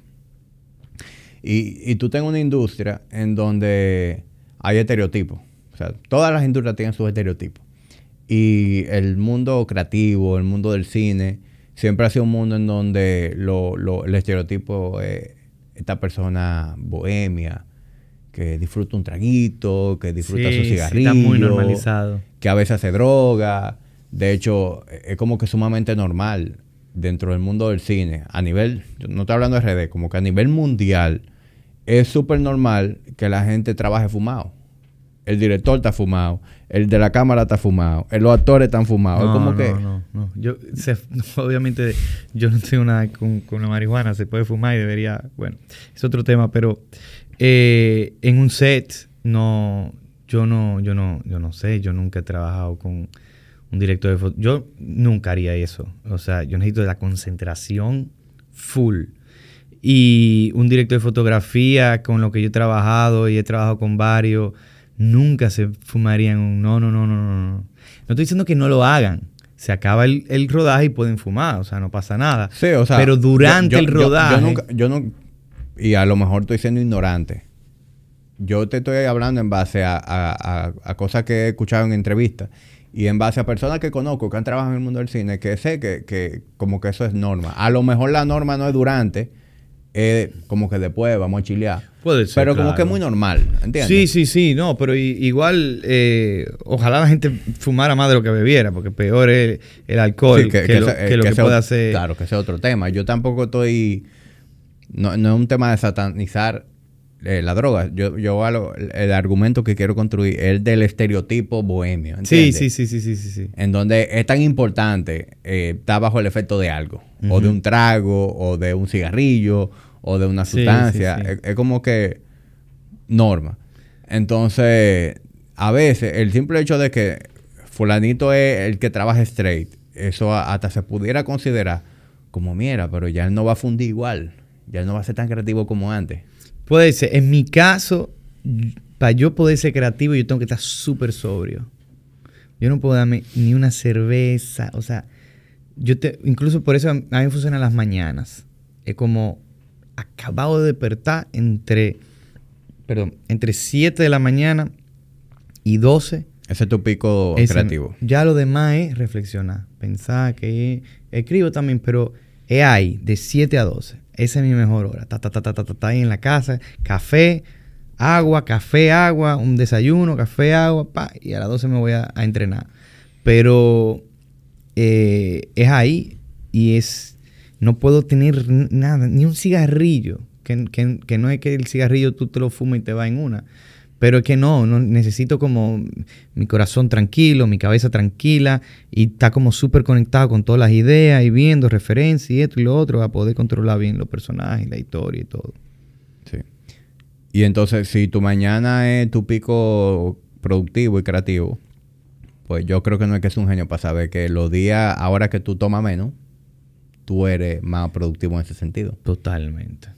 Es un escándalo. Hoy yo estoy loco por irme para mi casa ahorita, hacerme una buena cena, ver un juego de pelota y a las 10 y media, 11, hoy es juego, hoy hay fiesta, pero yo no quiero hoy. Mañana yo le doy a la fiesta. Sí, es, es eso, viejo. Es un balance. Sí, es sabes. balance. Es- es- es encontrar un balance. Eh, ya esa parte social, como que para cada quien, esa, ese componente social juega un papel distinto en ese balance, ¿verdad? Eh, puede lucir distinto entre personas. Hay gente que su vida social es eh, juntarse con unos amigos a un juego de pelota y Claro. tomarse un par de cervezas. Sí, y otra gente, su vida social puede ser salir de su casa a las 12 de la noche para un party. Sí. ¿Entiendes? Eso, eso puede muy diferente, pero definitivamente hay que tener algún tipo de, de balance. Yo creo que sí. Que, eh, que lo que aprendí ahora es eso. Es como... eh, no, no tienes que renunciar tampoco a, a cosas que para ti eran importantes, como socializar, darte un trago con los panas, las amigas, salir, bailar. Que se puede hacer sin trago, pero hay un día que tú quieres soltarlo todo y bailar y tú sabes, y tripearte tu cervecita que sa- sa- sabe muy buena. Sí. Pero encontrar el balance de que esa no sea tu vida Sí. sino como mi vida está llena de matices, llena de cosas. O sea, yo tengo que ser de lunes a viernes una persona súper productiva, una persona que hace ejercicio, una persona que, eh, que está siendo creativa. Y bueno, pues ya el viernes, sea de la tarde, ¡cac! Nos vemos el lunes. o el domingo, que me encantan los domingos como para ir conectando la semana. Sí. Hay, hay gente que hace ese cambio de chip, eh, como que te le da para hacerlo. Eh, yo, yo yo, lo hice bastante joven, eh, pero obviamente mis motivaciones y, mi, y mi, mi línea de trabajo son muy distintas. Pero como que después de los 30 es que uno empieza a darle importancia Sí. a, a la productividad, a sentirse bien. Claro, es que Uno va creando conciencia. lo 20 es como una explosión, como que tú no entiendes nada. Sí.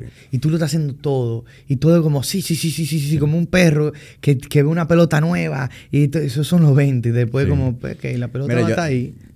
todo Yo, bien. yo, yo tengo un par de panas que son de tu mundo, que, que están ahora full en eso. Eh, tú debes conocer a Chelín, Sebastián claro, Chelín. claro. Chelín está entregadísimo. Sí. Uf.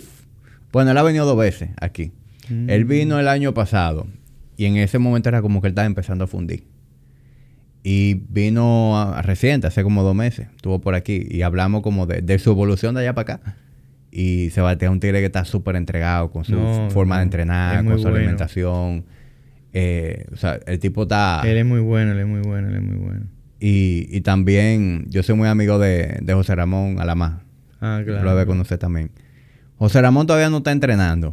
A mí me cuesta trabajo. Yo, yo tengo que hacerle a él, eh, llevarlo al gym de alguna manera, motivarlo a que vaya. Ahora mismo está viendo su esposa, Hannelore. Pero yo, por lo menos yo sé que él ha creado conciencia de comer diferente, de dormir mejor. Porque él tiene la particularidad de que, de que un tigre cuando funde con trabajo, como que todo lo demás es secundario. Dormir, secundario. Lo que yo como, secundario. Y, y ahora ha empezado como a, a crear conciencia. Y justo ahorita yo estaba hablando con Hannah ahora allá en el gimnasio y, y ella me decía de que como que yo ahora mismo están fundiendo, leyendo libros, tan, tan enfiebrado. Y me decía de que, wow, Jamie, pero es que esto es fácil. Yo no sé por qué yo pensaba que esto era tan difícil. Esto es fácil. Y es fácil. O sea, se ve complicado, pero cuando tú empiezas a ver cuando tú simplifiques ese proceso, porque hay demasiada información, come de esta manera, esto es bueno, esto es malo, este ejercicio es bueno, este ejercicio es malo, como que hay demasiada, hay tanta información que es desinformación en, en ese mundo. Pero cuando nos vamos como a los principios y a lo que casi todo el mundo está de acuerdo, es no coma disparate, ¿verdad? Come, eh, come alimentos naturales, evita junk food, evita comfort food, evita las cosas muy procesadas. Bebe Mucha agua. proteína, bebe agua, ven una, una vez al día. Haz ejercicio, muévete, duerme bien, maneja el estrés. Cualquier persona que haga eso sin irse muy profundo, viejo, va a, a tener una vida totalmente distinta. Es así, es así. Y, y, y, y te vas a sentir bien contigo mismo. Sí. O sea, vas a tener hasta más confianza. O sea, la idea de dominar tu vida genera dopamina. O sea, es como, no, yo estoy en control. Tú, estás, tú sabes, tú sientes y, y no hay nada que dé mejor autoestima y, y más seguridad que poder controlar tu vida. Y decir, no, es que yo quiero estas cosas para mí. Y entonces salir a buscarlas. Y lo, lo malo y lo bueno es que hay que hacerlo todos los días. Lo malo que es algo que si tú no haces todos los días, lo pierdes. En nada. En cuatro semanas se te va la mitad de lo que hiciste. Sí. Lo bueno que como lo tienes que hacer todos los días, lo tienes que volver parte de tu estilo. Sí. Y eso ya genera. Es como cuando yo, cuando tengo que pasear a mi perrita, eh, que vivo cerca de un parque, yo como que cuando estoy dando la vuelta del parque, es de que, wow, estoy, me acabo de conectar, estoy aquí, estoy viendo árboles, qué grande es esa.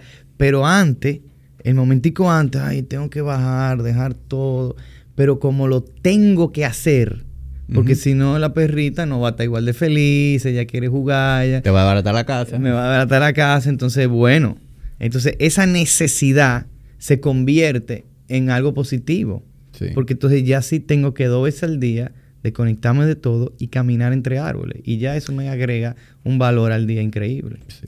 Yo, yo, yo, yo digo firmemente que la, la clave de, de esto, de todo en la vida, pero hablando de fitness, es tú establecer sistemas, implementar hábitos y, y, ya, lo demás va, va corriendo por sí solo.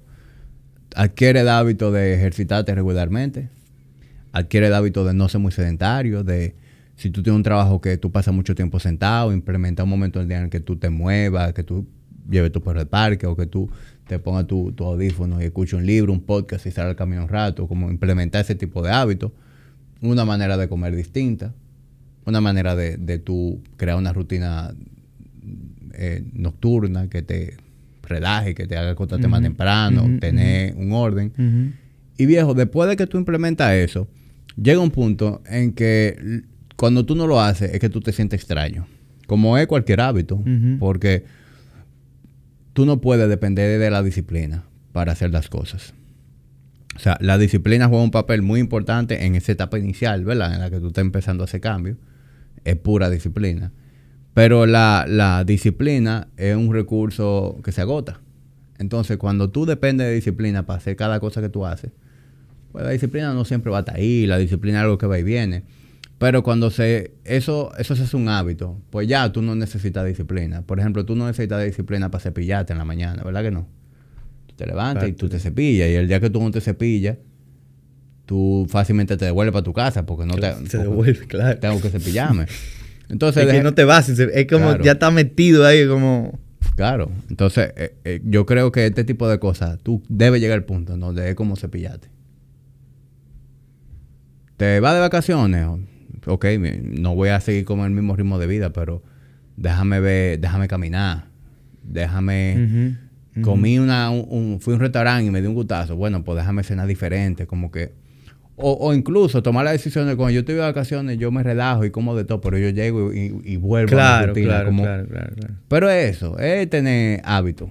Para Estoy mí de de, acuerdo. de- de eso se trata. Y, y en todo el, el éxito deja huella. Y objetivos. Objetivo, claro. para mí es muy importante tú tener o- eh, objetivos que tú puedas perseguir de una manera tangible. Eh, incluso a mí me gusta mucho en, el entrenamiento o en, todo lo que se refiere a fitness, no depender nada más de lo estético. Porque a veces la gente se pone metas estéticas Y, bueno, eso es lo único que yo estoy persiguiendo. Pero lo, estético se toma tiempo. Y cuando tu única satisfacción, tu único método de recompensa es la parte estética, pues tú puedes perder la motivación cuando las cosas no se, no, no se están dando a la velocidad que tú querías. Pero cuando tú en tu entrenamiento estableces métricas ya de desempeño, entrenar cobra otra relevancia. Porque ya tú no vas a entrenar por ese único fin, sino que tú vas a entrenar todos los días por algo del momento. Ponerte un, un, una, un PR. Quiero hacer un back, un back squat con tanto. Quiero benchar tanto. 15 chin-ups. Quiero hacer pull-ups. Quiero correr una milla por debajo de 10 minutos. Como que cuando tú te pones ese tipo de métricas, cada vez que tú vas a entrenar, tú vas con un fin. Claro. Y, Y el progreso es más rápido que tengo que rebajar 20 libras. Claro. La 20 libras puede tomar un ratazo. Y, y tú sabes lo que pasa. Ahí está un mindset muy interesante. Porque cuando la gente empieza a ver el entrenamiento de esa manera, la gente dice, ok, espérate. Ya, yo como de esta manera es porque yo quiero esa meta de desempeño, ese performance, esos chin, esos chin-up, yo lo quiero tirar. Entonces ya yo tengo que comer diferente después de entrenar. Ya no es, yo necesito Claro, hidratarme un- en mi un- entrenamiento. Sí, sí, sí, sí. Una serie de hábitos que, que suman y- que se forma como una especie de interés Tú compuesto. no vas a salir después de una hora entrenando a McDonald's. Claro. O sea, O, o un tampoco, día estás o- o tú- tampoco te va a dar un humo un viernes porque a lo mejor el sábado te toca entrenar. Claro, Entonces, una cosa le va sumando a la otra. Pero lo, lo que te va a decir es que yo he visto muy mucha gente hacer ese cambio de mindset cuando conectan su entrenamiento con, con performance, con cosas de desempeño, que hasta dejan de mirar la parte estética. Como que dejan de, de fijarse de una manera obsesiva en lo estético. Pasan seis meses, pasa un año y se ven y que, wow, pero Claro, que Mira, pa- m- que logré lo que yo quería sin poner atención Sí. específicamente a eso. Sí, así es. Entonces yo creo mucho en eso. Yo creo que, que la magia está en eso. Y, y hay una frase, tú sabes, muy cliché, eh, de no te enamores de la meta, enamórate del proceso. Pero de la única manera en que tú te vas a enamorar del proceso es cuando el proceso te da algún tipo de recompensa. Porque si tú nada más estás entrenando por los cuadritos, pues entonces los cuadritos están lejos. Tú vas, tú vas a estar contento cuando lleguen los cuadritos. Y, y adivina qué. Cuando lleguen, ¿qué? entonces qué? No, y adivina que cuando lleguen tú te vas a dar cuenta de que no es gran vaina. No. Es verdad, es, es heavy verse con cuadritos. Pero tú no vas a ligar más por eso. No. Tú no vas a ganar más dinero por eso. La mayor parte del tiempo tú vas a andar con un tichero una camisa y nadie Y sabe que tú tienes cuadritos. va va a tener que Entonces la gente, los se, días la algo gente se hace un story. cocote. La gente cree como que el mundo se va a desbloquear Sí, los cuadritos. sí, sí, sí. Loco, nada de eso va a no pasar. va a pasar absolutamente Y nada. si tú de repente te conviertes en un ser humano más atractivo, no es necesariamente por los cuadritos, es por en lo que tú te convertiste en esa búsqueda de los cuadritos. Claro, sí, sí, sí. Y, y está desde antes, desde antes los cuadritos, o sea. Y luego, claro, los cuadritos, tú sabes lo que mantener una cosa de esa. Yo no pudiera. Yo, ese objetivo está muy lejos de lo que yo quisiera, nunca me lo voy a proponer. No Porque- creas, viejo. Yo he visto mucha gente a- hablar así como tú estás hablando y en dos años andan. Bueno, Chelín es uno. Chelín no le daba mente a eso. Ahora Chelín anda con los cuadritos afuera. Y, y Chelín es un tipo que, que simplemente ha disfrutado entrenar, le gusta comer como come. Y, y él te puede decir, si tú le preguntas, él te va a decir, loco, yo de repente vi que se me estaba empezando a ver definición abdominal y fue de que, mierda, qué pero Cuando, cuando tú tienes los sistemas funcionando, y, y evidentemente ahí ya el, el- el tipo de entrenamiento que tú haces, el tema de alimentación que tú llevas, pues am- cuando tú te vas haciendo más avanzado, sí eso empieza a hacer una diferencia. Porque al, al principio tú lo que tienes que hacer cambios, tú sabes, muy generales, para que la aguja se empiece a mover.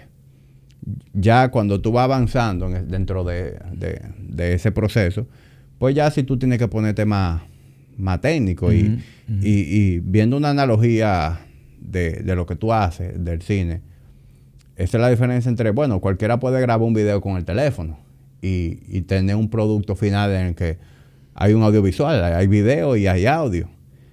Pero ya para un producto súper terminado, pues ahí es donde entra en juego, ¿no? Porque la cámara, que los lentes, que los ángulos, que este... Pero eso es a según, dependiendo cuál es ese- en qué etapa tú estés dentro de ese proceso y cuál es el producto final que tú estás buscando. Es así, es así. Sí. En, tu caso, ¿cuál, como que cuál ha sido tu filosofía eh, desde el punto de vista de comida? ¿Qué ¿Cómo tú comes ahora mismo? No, yo toda la mañana me hago mi batida de proteína. Un protein shake. Ese es Sí, tu, tu desayuno. Ese es mi desayuno. Porque yo en la Protein mañana. shake pelado, yo en la mañana no quiero fuñir mucho. No, tiene eh, dos guineos, eh, mantequilla de maní, eh, avena. eh, Ah, pues es un mil líquido, pero es un mil. eh, no, tiene de no, todo. le tengo- es, un- es una, una batida, tú sabes, una vaina de tu tamaño. donde yo le meto, o sea, leche, dos huevos, di que dos huevos, leche, dos guineos, eh, mantequilla de maní, un scoop de avena y dos scoops de proteína. Boom. Eso me da hasta la una de la tarde. Eso es como a las nueve. Ujú. No me gusta despertarme y desayunarme eso de una vez porque me, Sí. entonces después yo no como nada hasta que como al mediodía. Y ahí, eh, la clásico, una buena porción de arroz con habichuela, eh, el- la proteína, de cual, cual sea que la proteína de ese proteína. día. Eh, y bueno, un poco de vegetales. Bien.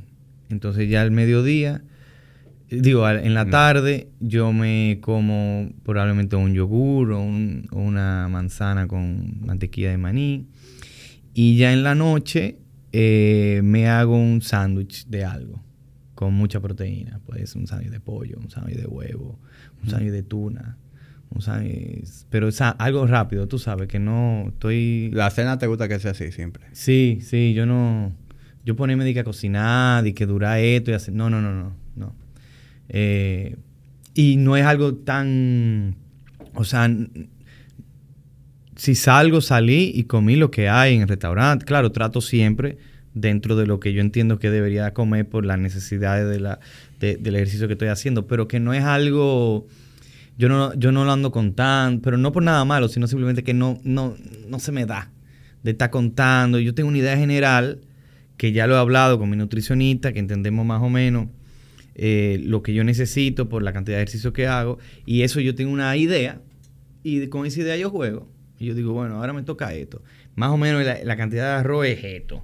Más o menos es esto, es esto, es esto, es esto, es esto. Y con eso yo juego y voy viendo. Ahora, viernes en la noche, sábado y domingo, lo siento mucho, pero yo voy a comer lo que me da la gana. Sin volverme loco de que viernes, sábado y domingo Sí. con mi McDonald's tres veces, no. Pero te iba a hablar con Carlos de seis donas. Entonces, ahí voy. Entonces, los domingos, que no lo hice el pasado, por primera vez como en meses, porque quiero, me gusta, pero también es mucha dona. Me meto una caja de dona los domingos. No sé por qué, es que necesito como ese reset, pero voy a ver si le bajo. Porque pueden ser tres donas también, no tienen que ser seis. Podemos negociar, tú sabes. Lo que pasa es que yo no quiero el, lu- el lunes, yo no voy a comer dona, entonces no la quiero botar. Si alguien eh, me quiere acompañar A comer donas. a comer dona los domingos, de al día. yo necesito tres eh, y esas otras tres, si no se la puedo dar a nadie, me la tengo que comer. Y lo que estoy tratando es de no comerme esas últimas tres y solo sean tres y no o sea, tú- seis. Tú, quieres venir a, a mi podcast a hacer un club de donas. Un club de donas, podemos hacer un club de donas. Los domingos, tipo 4 de la tarde, una hora perfecta después de haber comido. Nos reunimos y nos comemos tres donas, tres donas todo el mundo. Puede ser en un parque, hacemos un picnic, nos metemos esa dona. Somos personas felices, pero de una a tres donas, no seis. Por favor. Bueno. Que conste que yo no apoyo ese club. Pero. pero si. ¿Tú si no algún- comes dona? Viejo, la Tú dona- perdón, espérate. ¿tú comes algo con algún dulce? ¿O tú lo tienes prohibido para ti? Yo te voy a decir algo. De que me gusta, me gusta. O sea, ¿a quién no le gusta un dulce? Y, y me crié comiendo todo eso. Pero yo he llegado a un punto en donde yo valoro demasiado como yo me siento con lo que como. Entonces, Tía, loco. ahí, ahí es donde voy. Métete un brownie. Espérate, ahí, ahí- ahí es donde voy. Yo tengo temas, por ejemplo, con los lácteos. A mí los lácteos me, me arruinan mi, mi digestión. Entonces, casi todos los dulces que a mí me gustan tienen lácteos. Mm, Entonces, yo evito mucho. la dona no tiene lácteo. Te me vas a poner a comer dona, ¿verdad? No, mira, yo... Digo, no sé si esa harina. Ah, no sé si esa harina puede. No sé, en verdad no sé. Nunca he hecho una dona. Esa harina. Eh, eh, la harina del. Esa harina, no Ah. sé si tiene. la no, del- en verdad no, una dona glaciada no debería tener. Eh, sigue siendo un disparate. Es no un disparatazo, loco. no sé Por eso queremos bajar de 6 a 3. La elaboración de una dona. pero nunca cero. Pero, pero lo que te quiero decir es que yo no estoy, como que yo no doy mente a eso. O sea, ya yo estoy tan acostumbrado a comer de una manera que mi paladar no me pide eso. O sea, llega el fin de semana y genuinamente me viene el paladar lo que me pide un ribeye. Mm. Eso es lo que yo disfruto. O sea, yo como carne todo el tiempo, pero yo no, ni la tertulia ni Body Nation mm, producen suficiente para comer eh, exótico todos los días. Claro. Mi semana es lomo de cerdo, Claro. bistec, pechuga de pollo. Claro. Llega el fin de semana, es el momento de, de, ok, vamos a comer ribeye, vamos a comer tal cosa. Y eso es lo que me pide mi paladar los fines de semana. A veces, si estoy, en, si, si estoy en un grupo y piden un postre, a veces yo como un chin del postre.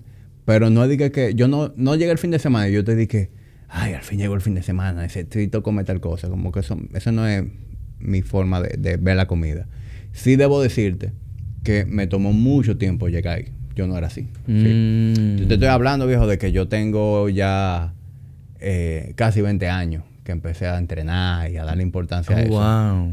O sea que yo puedo llegar a esa tragedia de no comerme mi dona los domingos. Y cuando llegue, no, Dios y mío. cuando llegue, créeme, que tú no lo vas a ver como una tragedia. Qué Pero yo sí te puedo decir que Abandono mañana. el yo por mucho tiempo, yo por mucho tiempo fui esa persona de, de, ok, quiero que llegue el fin de semana para comer pizza, quiero que llegue el domingo para comer un helado. Pero ya yo he llegado a un punto en donde ah, eso a mí no me... Me Bueno. gusta. O sea, tú me pones... Y, y ¿Y, mira, y- mira la bebida? La bebida yo disfruto un buen vino, yo disfruto un buen ron, yo disfruto un- una tequilita. es decir, a mí me, me- me gusta compartir trago eh, eh, cuando la situación lo amerite. Yo no soy una gente que como que bebo por beber. Mañana, viernes. ¿qué tú vas a hacer en la noche? Depende de que yo haga. O sea, todo depende del evento. Un viernes normal. Mira, mi, mi, mi viernes son lo que una persona normal pudiera considerar muy aburrido. Los viernes, yo lo que quiero es llegar a mi casa, sentarme en mi balcón, poner una musiquita o ponerme a escuchar un podcast y prender un cigarro. A, a mí me gusta mucho lo de fumar eh, puro, cigarro. Y ese es mi disfrute. Pero con un traguito. No. Ah, el cigarro y ya. Eh, yo disfruto fumar. A mí me encanta fumar con, con San Pellegrino, Sí, sí, con sí. agua con gas. Ah, ok, ok. Eh, yo no... ah, Pero ¿sabes ese cigarro, ¿cuánto te dura? ¿Qué tiempo? Depende de la fumada, 60, 90 minutos. Ok. A veces me fumo dos, back to back. Es decir, Wow. ese es mi disfrute, viejo. O sea, yo soy un tipo aburrido, déjame decírtelo. Lo que la gente puede considerar aburrido. A mí me encanta estar en mi casa, con los pies para arriba en una mecedora, haciendo mi asunto. Eh, me encanta recibir amigos en mi casa. Cuando recibo gente en mi casa es cuando entra el trago. Porque ahí, si, si tú vas y me visitas, yo voy a tener atención contigo. Entonces, José María, ¿qué tú quieres beber? Tú me vas a decir, ah, quiero beber tal cosa. Yo tengo un bar con bebida. Entonces, te voy a servir un trago y yo no voy a, yo te voy a acompañar. Si salimos... Dos traguitos. ¿Eh? Dos traguitos, tres. Depende de la situación. o sea, yo, yo, por ejemplo, puedo perfectamente tomarme dos traguitos, tres traguitos. Así como si tú mañana me invitas para tu boda y, Ah, y la estamos pasando más bien que el diablo, yo fluyo y me tomo 10 tragos. Yo no voy a llegar al punto en donde hay que llamarme para mi casa, pero sí voy a llegar a un punto en, en donde voy a tener que manejar así. O sea, yo, yo sé divertirme cuando me quiero divertir, yo no soy una bien. gente de que muy, Muy uptight. Pero yo no... Yo tengo una relación con, con el alcohol, yo diría que bastante sana. Yo no necesito el alcohol. Yo puedo durar semanas, meses sin tomarme un trago de alcohol.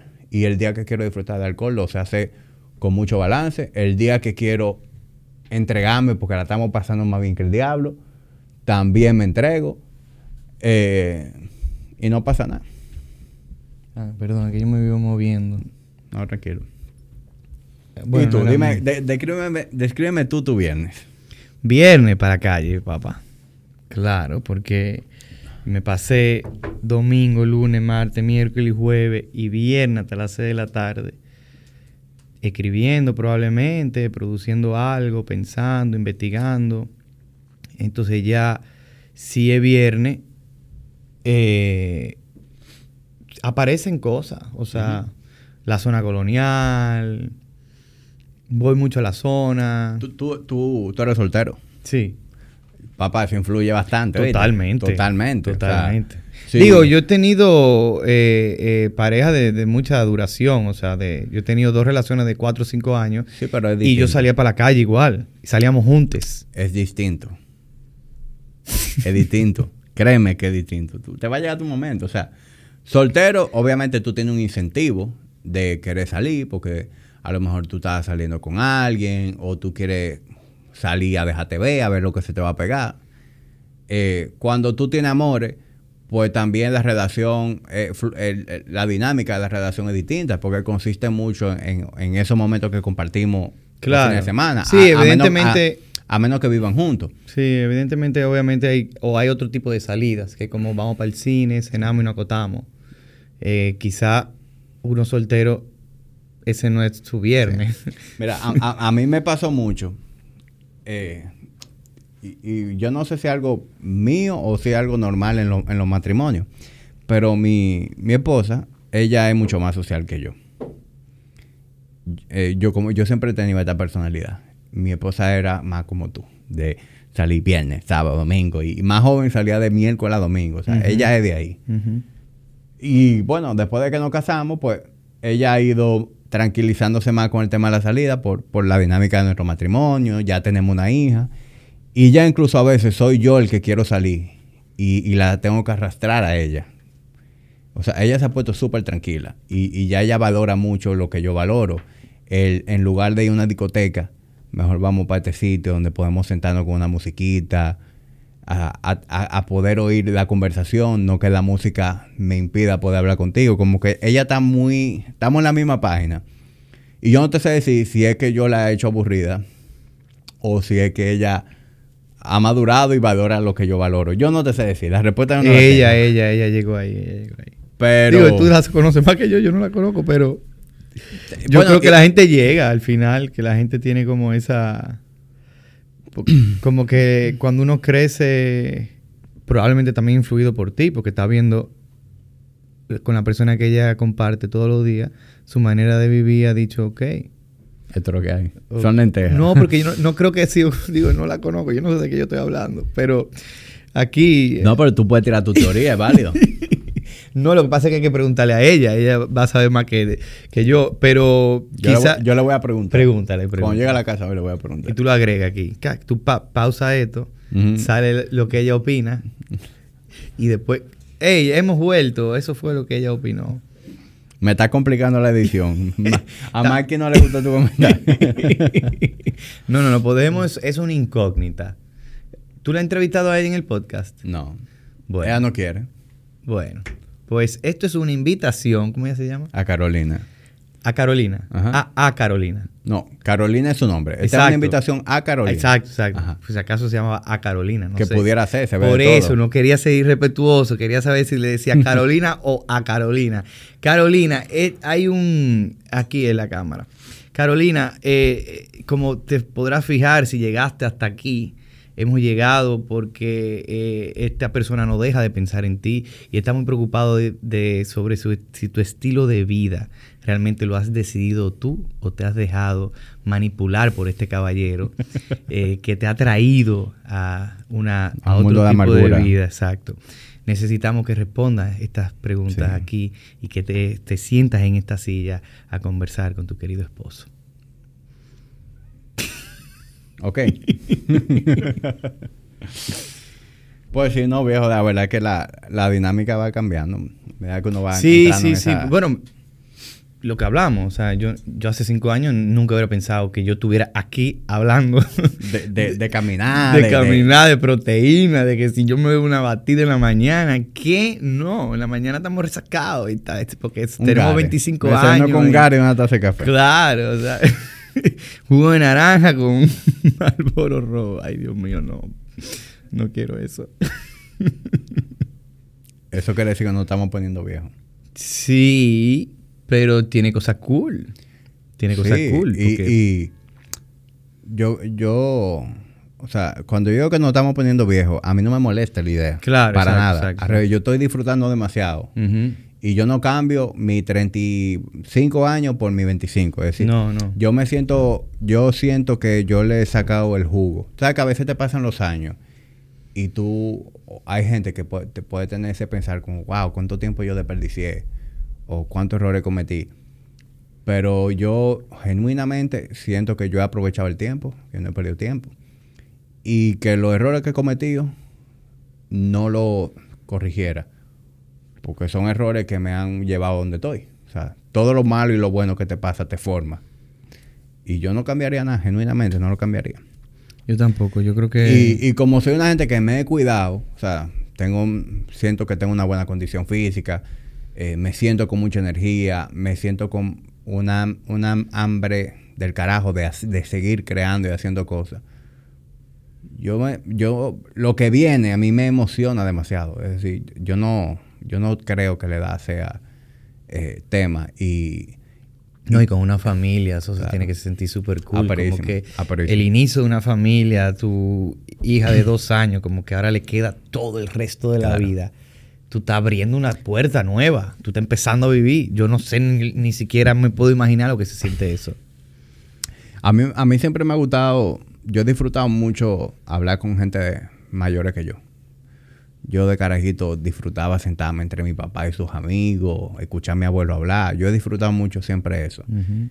Y he tenido aquí en el podcast a personas mayores que yo. Y a mí me encanta cuando hacen e- ese tipo de reflexiones de gente que está en sus 50, 60 y se sienten súper bien con lo que tienen en el momento logrado, y ajá. se sienten súper bien con el futuro que, que tienen.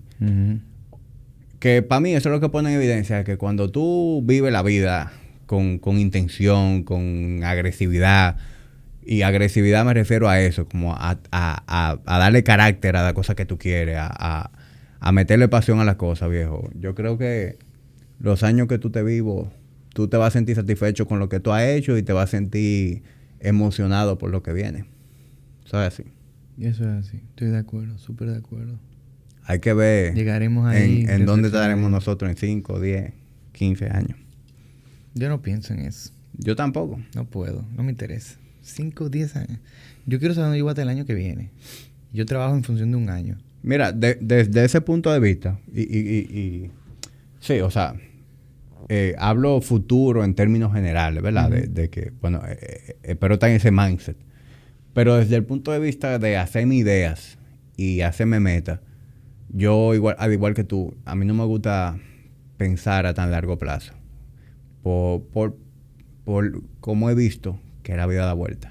Por cómo cambian las circunstancias, cómo cambian tus propias prioridades. Entonces, es, dema- es muy poco práctico hacer, dedicarle tanto tiempo a hacerte una paja mental de dónde tú vas a estar en cinco años. O sea, Cuando puede sí, venir una pandemia. Sí, y obviamente tú dices, yo quiero estar dirigiendo películas en 10 años. Ujú. Ok, pero no, no sé qué película, no sé dónde. No, Como también hay algo de que, que la vida te sorprenda. Claro. Yo sé dónde yo quiero, yo sé lo que quiero lograr en el 2023 y 2024. Tengo proyectos para el 2023 2024. Aunque el 2024 es más flexible, pueden venir cosas nuevas. Pero de que 2025, tú estás loco. No, yo no quiero, Sí. es que no quiero. Ni aunque venga alguien, te voy a contar lo que va a pasar. No, hay algo li- lindo de esto, de que la incógnita de lo que va a pasar es lo chulo, como ese suspenso, esa, eso, eh, yo, por ejemplo, hoy, yo no sé qué va a pasar esta noche, yo tengo una idea, voy a mi casa a cenar, pero eso es esta noche, que está más o menos controlado, pero en dos años, Sí, y sobre todo cuando ahí tú entras en, en el micromanaging. ah, que hay gente que, que se hace estas metas de 2, 3, 4, 5 años, pero con un nivel de detalle. Que yo creo que es una inversión de tiempo enorme para algo sobre lo que tú tienes muy poco control. Sí. Porque mucha por más que tú tengas esa claridad, esa claridad, tú no tienes control de nada. Fíjate, y, y para mí la pandemia fue un perfecto ejemplo de eso. Tú sabes los planes que yo tenía en el 2020. Claro. Y, y cómo todo se desbarató, y cómo yo tuve que reinventarme, y cómo yo tuve que resurgir, y tú sabes, y, y- y recuperarme después de eso. Y, y hasta en cierta forma, bueno, en cierta forma no, agradezco, viejo, la pandemia. Porque la pandemia me hizo tomar acciones que me han ayudado muchísimo. Que si no llega la pandemia, pues yo estuviera haciendo cosas totalmente distintas. Sí, sí, sí. Y yo creo que incluso a lo mejor ni estuviera haciendo el podcast, porque esto fue algo que nació producto de la pandemia también, como la motivación de... Claro. O sea que para mí es muy importante uno vivir el ahora. Eso es lo único que tú tienes. Y para no ser una persona sin norte, desorganizada, hacerte, a- hacerte, proponerte cosas, hacer Claro. un plan a un corto, mediano plazo. Yo también creo eso. yo, yo, yo creo como una manera un poquito más, más práctica de uno. Sí, o sea, a corto plazo, cuáles son los proyectos que tú quieras este año, lo del año que viene, pre- ir preparándolo. O sea, yo tengo idea de películas que pudiera trabajar por 5 o 6 años más, pero, pero yo las escribo como parte del proceso, pero yo el año que viene, estas 5 o 6 ideas que tengo, yo soy otra gente, otra persona. O sea, yo no quiero eh, solamente, o sea, como que la- las películas que, que quiero rodar este año no fue la que yo escribí hace dos años, aunque hace dos años yo la escribí para este año. Pero la escribí y eso se transformó en otra cosa que hoy me lleva a otro sitio. Entonces sí, yo lo hago, yo digo, tengo película, tengo idea de película por los próximos 10 años, pero yo espero que yo no haga esas películas, porque hay un proceso que yo no he vivido, que voy a vivir, que me va a llenar de nuevo conocimiento, nuevas ideas, nuevo aprendizaje, y entonces ahí yo voy a saber, sé un año antes qué película yo quiero hacer.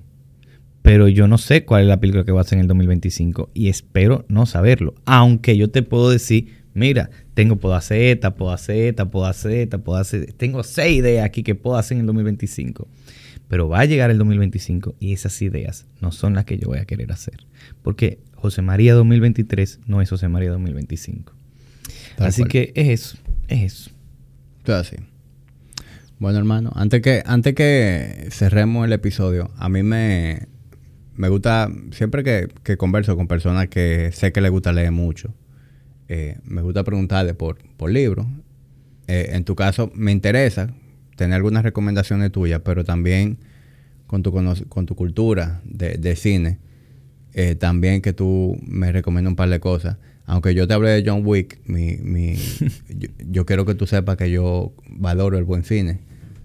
Eh, no, A ver, pero John Wick tiene muy buena... Yo di que está buenísima. A mí me encanta. Que espérate. sea blockbuster no Pare- es sinónimo de que algo sea malo. A mí me que la encanta. gente cree que uno de los La- directores independientes no le gusta. No. Paréntesis, a mí me encanta la saga de John Wick, independientemente de, de la opinión de nadie. A mí, a mí le gusta. Pero yo sé que cuando uno habla, ah, John Wick, automáticamente pudieras, no digo que fue el caso, pudieras hacer la conclusión en tu cabeza. Este tigre no sabe de cine. que No, no, no, no, no, no. Yo, eh, eh, se está hablando súper bien de esa película. Se está hablando súper bien de esa película. Eh, mira, mis películas, que yo puedo, que, que son como la película que yo, yo hablé de ocho y medio. No, esa no Eh, la he visto, la voy a poner. de Fellini, eh, el cine de Bergman, eh, Persona, me encanta, Fresa Salvaje, eh, el, el cine de Kurosawa. eh, y si nos vamos para acá, evidentemente Almodóvar, Dios mío, lo, lo que es volver, todo sobre mi madre, hablé con ella. Eh, si nos vamos latinoamericano, obviamente el cine de, de Cuarón, el de Larraín, eh, Iñárritu me parece una, una fuerza increíble, Lucrecia Martel, eh, los clásicos de Scorsese, eh, pero digamos, eh, salí un poquito de, o sea, películas que conectan de alguna manera especial conmigo, está The Dreamers de Bertolucci, eh, está The Hours, me encanta The Hours, que es como esta historia de, entre, en, entre épocas distintas eh, de Virginia Woolf, pero qué cosa, es que esa película es, como que es perfecta, es una cosa, uf, qué, qué brutalidad de película. Eh, puedo pensar en, bueno, obviamente Spielberg eh, es una cosa impresionante y es como el director más conocido, ¿no? Pero decir, entonces él está haciendo cine de hace muchos años, décadas, y cada vez se renueva, se renueva, se renueva, y como que eh, una gran inspiración. Eh, y ¿quién, si, si nos vamos a Europa, Haneke tiene una manera de, de contar historias desgarradoras. Tiene que ver el cine de Haneke, eh, increíble. O sea que yo, yo te estoy escuchando y algunas de las cosas que tú me has dicho yo logro eh, como que ya yo sé por dónde buscarla. Hay algunas cosas que tú me has dicho que yo voy a tener que poner en Google a ver si en Google me arroja algo. Eh, yo sí te voy a pedir que después tú me, me escribas esos diferentes directores y demás. Yo te mando todo. Siempre que yo tengo este tipo de interacciones, vienen los comentarios. Eh, ¿Qué fue lo que él dijo? ¿Qué fue lo que él dijo? Entonces, quiero poder responderle porque mucha gente le gusta esas recomendaciones, porque eso es garantía de que yo voy a ver un, un- un buen cine. Entonces, como esa pregunta van a venir para saber cómo responderla, yo también. Bien, yo te mando todo. Bueno, viejo, eh, yo he disfrutado mucho esta Yo conversación. también, estaba buenísimo. Y no hice pipí. Y Hiciste bien en ir antes. hice bien antes y donde Carlos eh, fue difícil. Y esta vez como que lo logré. Es verdad. Pero no fuiste antes donde Carlos. No fui antes. No fui Ah, antes. ahí fallaste. Eso fue el tema. Tú sabes que siempre, siempre se puede parar y resolver. Y No, yo, yo tengo ganas. No se- es que no tengo ganas, pero dije, Pero- bueno, yo me aguanto. Pero a veces la gente cree, se siente, después que está ahí, se siente como que algo en vivo. Y la cantidad de veces que uno termina de grabar y el invitado te dice que, huye, huye, me estoy orinando. Y es de que, viejo, tú me hubieras dicho y tú vas y seguimos. Claro. Pero que la falta- próxima vez Ajá. sea con donas. No con dones, con donas. Con donas. con donas. Eh, que sea con donas aquí. ¿Te puedo complacer, hermano? Tiene que ser, o sea, porque no me puedo comer las seis, te vas a tener que comer tres. Ya te veo a ti desde las seis de la mañana y matándote. donas, esas tres donas. No, loco, cómete tres donas. Vamos a ver, seguro va a ser interesante cuando tú vuelvas. está bien, está bien, está bien. Bueno, hermano, gracias por Eh, venir. Gracias a ti. Muy pero muy buena conversación. Y gracias a ustedes por llegar hasta este minuto 106. Estamos a una hora y cuarenta y pico. Gra- gracias por llegar hasta este. Ah, mira, eso es lo que dura Hotel Copelia. Mira, hicimos. la- Pudieron haber visto Hotel Copelia, pero vieron esto. Muy bien. Ok. Eso, eso es una buena manera de ver. Usted, en- lugar de ver Hotel Copelia, se escuchó este episodio de la tertulia. ya tú sabes. Eh, esta información usted puede hacer con ella lo que usted entienda. O no ve Hotel Copelia, o dice, bueno, déjame ser justo y ver Hotel Claro. Copelia. Yo diría que vaya a ver a Hotel Copelia. Está en HBO Max. HBO Max. No Véanlo ahí, dejen de estar de ratrero viendo vainas piratas. Si quieren algo gratis, Tumba y Quema está gratis en YouTube. Son Correcto. 80 minutos. Prendan su tabaco. denle share. Denle share. Y tac. Play. Señores, hasta la próxima.